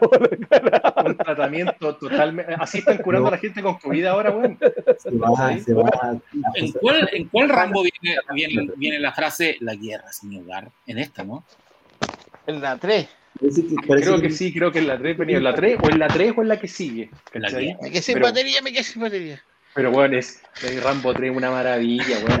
No, pero, Tiene pero- las mejores, los mejores clichés, weón. pero yo diría que lo que pasa es que además, eh, eh, sí, las dos sagas, Rocky y Rambo, son, son series que se van yendo un poco a la mierda porque se van como, eh, puta, como que en la película le van agregando esteroides en el fondo. En cualquier weá, ¿cachai? Con Rocky pasa lo mismo. Rocky es un tipo limitadísimo, de un barrio pobre, ¿cachai? Con toda una, con una cuestión social, el tipo que se supera y logra un triunfo moral. De eso se trata Rocky, ¿cachai? Del tipo que no es, un don nadie, que pelea con el campeón del mundo y logra este triunfo moral en que se prueba a sí mismo que no es tan tonto, etcétera, etcétera, etcétera. De eso se trata. Y Rocky se transforma en la 4, ya es una máquina, weón, de músculo. que se Y un playboy. Y en la, y en la, y en la cuatro es un playboy. representante del mundo occidental contra Rusia, o sea, una weá ya, pero No, aparte que es el epítome del capitalismo, el weón ahí en la mansión Sí, gigante con los autos. Piensa que Ra- robot. Rocky 4 el son, son tres clips, pero weón, el robot de Poli, weón. Lo guay. otro es que te meten el clip completo, ¿cachai? Todos los clips son tres clips, completo, en el auto. ¿cachai? Con imágenes de archivo, maestra, la variación de la No, por eso, tú tenés tres clips en esa película, o sea, son tres clips claros, Survivor, y un par de escenas de película y el final. Y por otra parte, y por otra parte tenéis eh, eh, Rambo, que es la primera, que es Fresh Blood, que es una película. Muy buena película, Una muy película que- buena. Es una joya, es una joya. el tema de Vietnam, que es una que es súper heavy, además de ser una película de acción, entre comillas, guerra, digamos, pero una maravilla, ¿cachai? Eh, El mejor villano. Después el mejor la- villano en la primera. Después Rambo 3 ya es cualquier weá, es una película de superhéroes. Ya No, pues, weón. en momento. Se transforma ¿cachai? Se transforma en cualquier película de Chuck Norris, ¿cachai? Del- De, las que hay hecho un poquito antes, ¿me entendió, no? No, pero no traje Chuck, no Chuck Norris gratis. Con un presupuesto. No, Chuck es un grande, pero bueno, o sea, imagínate, el weón solo, solo, le gana casi a todo un escuadrón, weón, de comandos soviéticos, con tres aviones, tanques, eh, weón, de todo tipo de armamento, y el weón con un arco. Ruso- donde en Fuerza Delta usa una moto con lanzacohetes, ¿te acordás? Y se echa. No, y, y, y en invasión de Estados Unidos, esa weá sí que era por el pico, po, cuando invaden el Estados Unidos y que solo los se-. Tenés razón, se me olvida Invasión USA, pues, weón. Que Era como, Sí. era como la versión bajo presupuesto de, de la de John Milius, como de Red Down, de... Pero esta De- weá era Chuck Norris solo destruir todos los weones también, pues, weón. Ya, pero en Red Down eran unos cabros de colegio que terminan formando los Wolverines, ¿te acordáis? Contra la invasión de... Sí, pues, ¿el el- ruso? Estaba Patrick Swayze, eh, sí, Thomas Owell. Estaba el Hicieron- casting, pues, estaba, estaba la mina Dirty Dance, y hicieron un remake que fue un asco también. Hicieron un remake, pues, que eran los Corea, que era Corea del Norte los, inva- los invasores, los invasores, no era... y, y con aviones nucleares, weón. Chuck Norris es el único weón que tiene un correo que es gmail arroba chucknorris.com. Estamos hablando de un weón que la tiene grande, pues weón, ¿me entendí? Le ganó a todos. No, Coreanos, y en la- en la- todos. En la película de Stallone, el weón le dejó la voz original, weón, se ve súper divertida la weón, porque hola, ¿cómo están? ¿Cómo están mis amigos? Yo soy Chuck Norris. Pero Chuck Norris Pero no tuvo nada, po. Chuck Norris y los comandos y los comandos karatecas. Los Sí, comandos, sí. De la gran figura de Los acción era el, gran, el gran playset era el, el karate Corvette. ¿Te acordás que era un Corvette trans- eh, convertible que le salían como sierras y cuestiones así? Qué mala Sí. idea. qué mala Pero bueno, lo que te digo es, ¿sabéis cuál es el problema? De repente yo estoy en esta, típico día viernes en la noche, me meto a Netflix, que ya voy a buscar alguna película con neto ochentera que ya había visto y que en ese tiempo quedé alucinado. El otro día vi MGM, Difícil de matar. ruso, Ah. Steven Seagal, no es tan mala. Oh, weón, no me jodáis, weón, es No, terrible pero la no es weá, tan mala. weón. Pero no he visto las que hizo después, weón, cuando está el weón No, guatón que son peores. y pelea contra vampiros, weón con- es como Blade, pero weón, pero se los come. Métete ruso al streaming de MGM, va a llegar loco. Están todas estas Sí. American Sí, no, Ninja. sí, me metí. Ah. América, pero es que American Ninja 1 yo le tengo cariño, weón, con Michael Dudikoff. Le tengo cariño a la 1. No, pero ¿cachai? está haciendo una película así. Esa cosa que Pero está tiene, pero tiene, la- no, lo mejor es American Ninja 4. No, que esa cuestión ya, de verdad que alguna agarraba piedras, se las tiraba y los buenos caían muertos, ¿cachai? O sea, estamos hablando de ese nivel, no, pero vi, te juro, difícil de matar, weón, tú decís, bueno, las escenas de amor de los weones es como Highlander 2. Highlander 2 aparece Virginia Madsen en una escena, habla con McLeod, el weón rejuvenece y se la agarra. O al Sí. toque, pero corta, no, que romance, las pelotas, weón. Hablaron dos minutos y ese weón se lo termina cogiendo. Entonces decía, weón, ¿qué Pero sí tenía, tenía el bla bla de 2000 años, pues weón. ¿Qué quería? No, weón, pero es, te juro que yo hice ese, oye, yo, weón, y eso que vi la versión Renegade, oye, weón, dije, concha, pero ¿cómo cagaron una franquicia tanto, tanto, pero con odio así, ¿cachai? Mal. No, ¿Se te acuerdan del- entretenido hacer ese ejercicio. De la, de la serie animada de Highlander, que era franco Sí. Era en el futuro. Era buena la serie, la serie no era mala, era buena, ¿cachai? Yo no tenía cosas bastante interesantes con respecto a que los Highlander habían, o sea, los inmortales habían hecho ese pacto de no asesinar y que justamente como, como este descendiente de Conor McLeod se convirtió en inmortal después, era el único que podía pelear contra el malo, que era un descendiente de Kurgan, si mal no recuerdo, ¿cachai? ¿Me entendí? No se terminó la serie, pero te- tenía una, por lo menos una trama un poquito más eh, avanzada, ¿cachai? O no, que puta, la película Highlander 2 y la película Highlander 3, weón, que es una sofia, ¿cachai? La 3 es la cuando Bueno. juntan la serie, ¿no? Juntan a los dos McLeod, a Connor con No, Tom. bueno, no, la no, esa, la esa, tres pelea esa es contra la los- 4, digamos. Los mongoles, contra unos mongoles. No, pues ahí pelea contra Mario Van Peebles, que ese weón Sí, ahí es el, el- el malo, y aparece Mako también en la película, que era como el, el weón que les enseñaba magia, ¿cachai? Una wea así. ¿Me entendí? Pero No eso digo que que no, weón. Ni existía esa película. weón. Sí, ¿La pues tres? esa sí, no me acuerdo cómo se llama Highlander 3, eh, porque tú Highlander 2 es de Quickening, Highlander 3, no me acuerdo cómo, y después viene Highlander 2000, ¿cachai? Que, que ahí es donde aparecen los dos hueones, y supuestamente Duncan, ahí es Duncan MacLeod le corta la cabeza a Conor MacLeod para absorber como el poder de Conor MacLeod en el Quickening, ¿cachai? Y quedarse él, po. Sí, pues y ahí pelean contra el malo que se llamaba Jacob Kell, así se llama el personaje malo, ¿cachai? Pero mala, la serie era buena, pero la otra weá era bien malita, weón. La serie era buena. No, la serie, te- la, serie- la serie tenía un rollo- encontré, el weón era como un el- era Nico, era el protagonista era Ni- el Nico, el Nico el, No, pues era Steven Seagal. Pero igual, se parecía a Steven Seagal. Pero tenía, estaba, estaba Adrian Paul, que era, era eh, Duncan MacLeod, y aparecía Elizabeth Grayson, que después tuvo un spin-off, que era la serie Highlander Raven, que le fue bien, le fue mal. De hecho, fueron como cinco capítulos y la cortaron. Pero igual en esa serie empoderaban un poco a las minas también, pues tenía ahí unas inmortales que No. andaban a la par con MacLeod, pues, ¿cachai? ¿Te gusta Y en esa weá? Y tenía, y tenía, había un rollo con unos guardianes, que eran los tipos que, se- que, que lo- monitoreaban. eran los, espera, eran los, los se llamaban los observadores, ¿cachai? Sí. ¿no? Que eran los que básicamente eran los cronistas de toda la historia de los Pero eso es inmortales, como- ¿cachai? Pues eso te lo raste de Marvel Heavy, pues.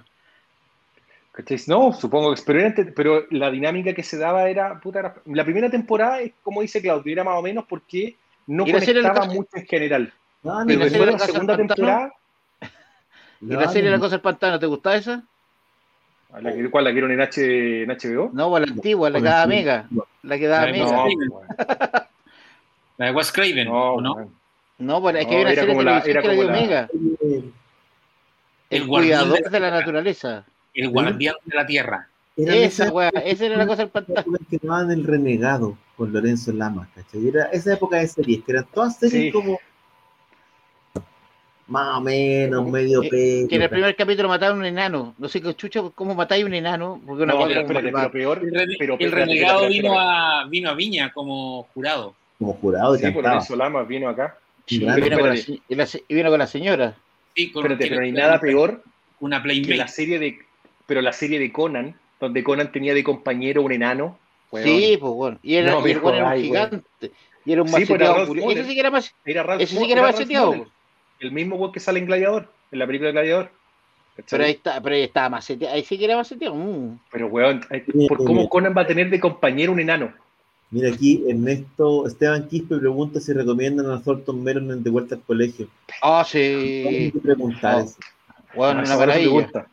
Yo, Esa te digo, corta ahora y ponte a ver la película. Es lo único que Bueno, a es una, es una maravilla. Estilo. Oye, y eh, ahí tiene un weón que tiene buenas películas, no hay ni una. Ahí tiene un weón que no, no lo encontré en ningún lado. Los locos del golf. Sí, por eso, pero locos del golf, pero esas que hacía de mafioso, dinero fácil, ese que le. ¿tú cachai que que de vuelta, que de vuelta al colegio Ah, estuvo, pero es que el estuvo en cartelera en Chile como tres años? Yo la vi la cuatro veces fácil. rotativo. Era la Tenía, zorra. este, este weón tenía una película que yo creo que hoy día no es muy políticamente correcta, que es la cuando este weón era entrenador de un equipo de fútbol de niña. Y el weón Sí. metía al sobrino que lo disfrazaba de niña. ¿Cachai? Yo no Ay, para ganar ¿cómo los partidos. Puta, esa, esa weá quiero ver, weón. Esa weá es muy, muy buena esa película, weón. No me acuerdo cómo se llama la, pero es muy buena, weón. Muchachos, ¿qué les parece si dejamos hasta acá el capítulo de hoy? Yo les agradezco a Puta, todos. estuvo, los- estuvo buena la conversa, weón. En sintonía, próximamente vamos a hacer un especial de Thornton Melon revisitándolo. Todo, vuelta al colegio con Ay, la me- participación de No. Triple Lindy. Hay que hacer un capítulo retro. el re- Oye, triple Hay que hacer un Triple Lindy. Hay que hacer Sí, un pero- capítulo Triple Lindy. Así se tiene que llevar. si es lo que, si lo que me Ah, policía 3, de la 3 a la 5. Triple Lindy es lo mejor que yo he visto en la historia de la televisión. Mira, Qué grande Thornton. está en, está en el GM. Sí, pues eso es lo que ¿Cuál? decía. Un Sí, día po. está de vuelta al colegio, sí, efectivamente. Está. Es la única razón para suscribirse a, a ese streaming. Totalmente. Total y No absolutamente. están las de Bond, ¿no? Bond no está en ningún streaming. No, no, en streaming no. Está solamente para arriendo. Estuvo, estuvieron algunos de Bond en cierto streaming en algún momento, pero como que las retiraron. Capaz que salga un streaming de Bond. Como todo el mundo tiene. No, pues, ¿No es Sony? ¿No es Sony ahora? no sé si Es irá. que Sony MGM. Hay un acuerdo ahí entre Sony y MGM, pero no es que sea 100% Sony. MGM todavía tiene lo, lo. Lo que pasa es que MGM se ha, se ha resistido a morir, bueno, ese es el tema, ¿cachai?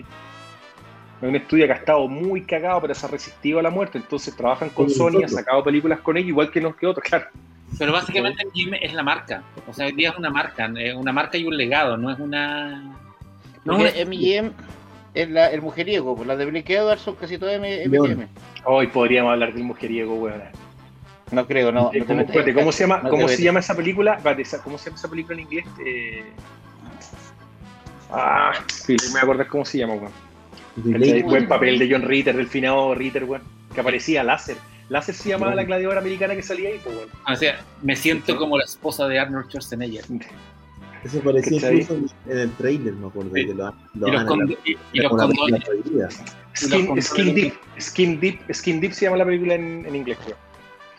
Muchachos, ha sido. Ya, ahora como sí. un agrado compartir con ustedes. Eh, yo me despido, los invito a la gente que sigue el canal que el jueves nos encontremos en eh, La gente lo pide para hablar de historieta y que el próximo domingo a las 22 horas nos volvamos a encontrar en un nuevo episodio de Somos Legión. Como siempre nos despedimos. Denos likes. Matt Damon. Matt Damon. Matt Damon. Matt Damon. likes. Damon. Matt Damon. Matt Damon. Oye, bueno, hay que hablar de esa película. Matt Damon. Hola amigos, en el programa de hoy aprendimos que no hay nada mejor que reunirnos un rato a conversar de cine, televisión, cómics y las cosas que más nos gustan, especialmente en los momentos más difíciles. Los esperamos en un próximo capítulo de Somos Legión, para más risas, sana alegría y entretención. Y recuerda que... Por el poder de Grayskull, tú también tienes el poder. Hasta la próxima.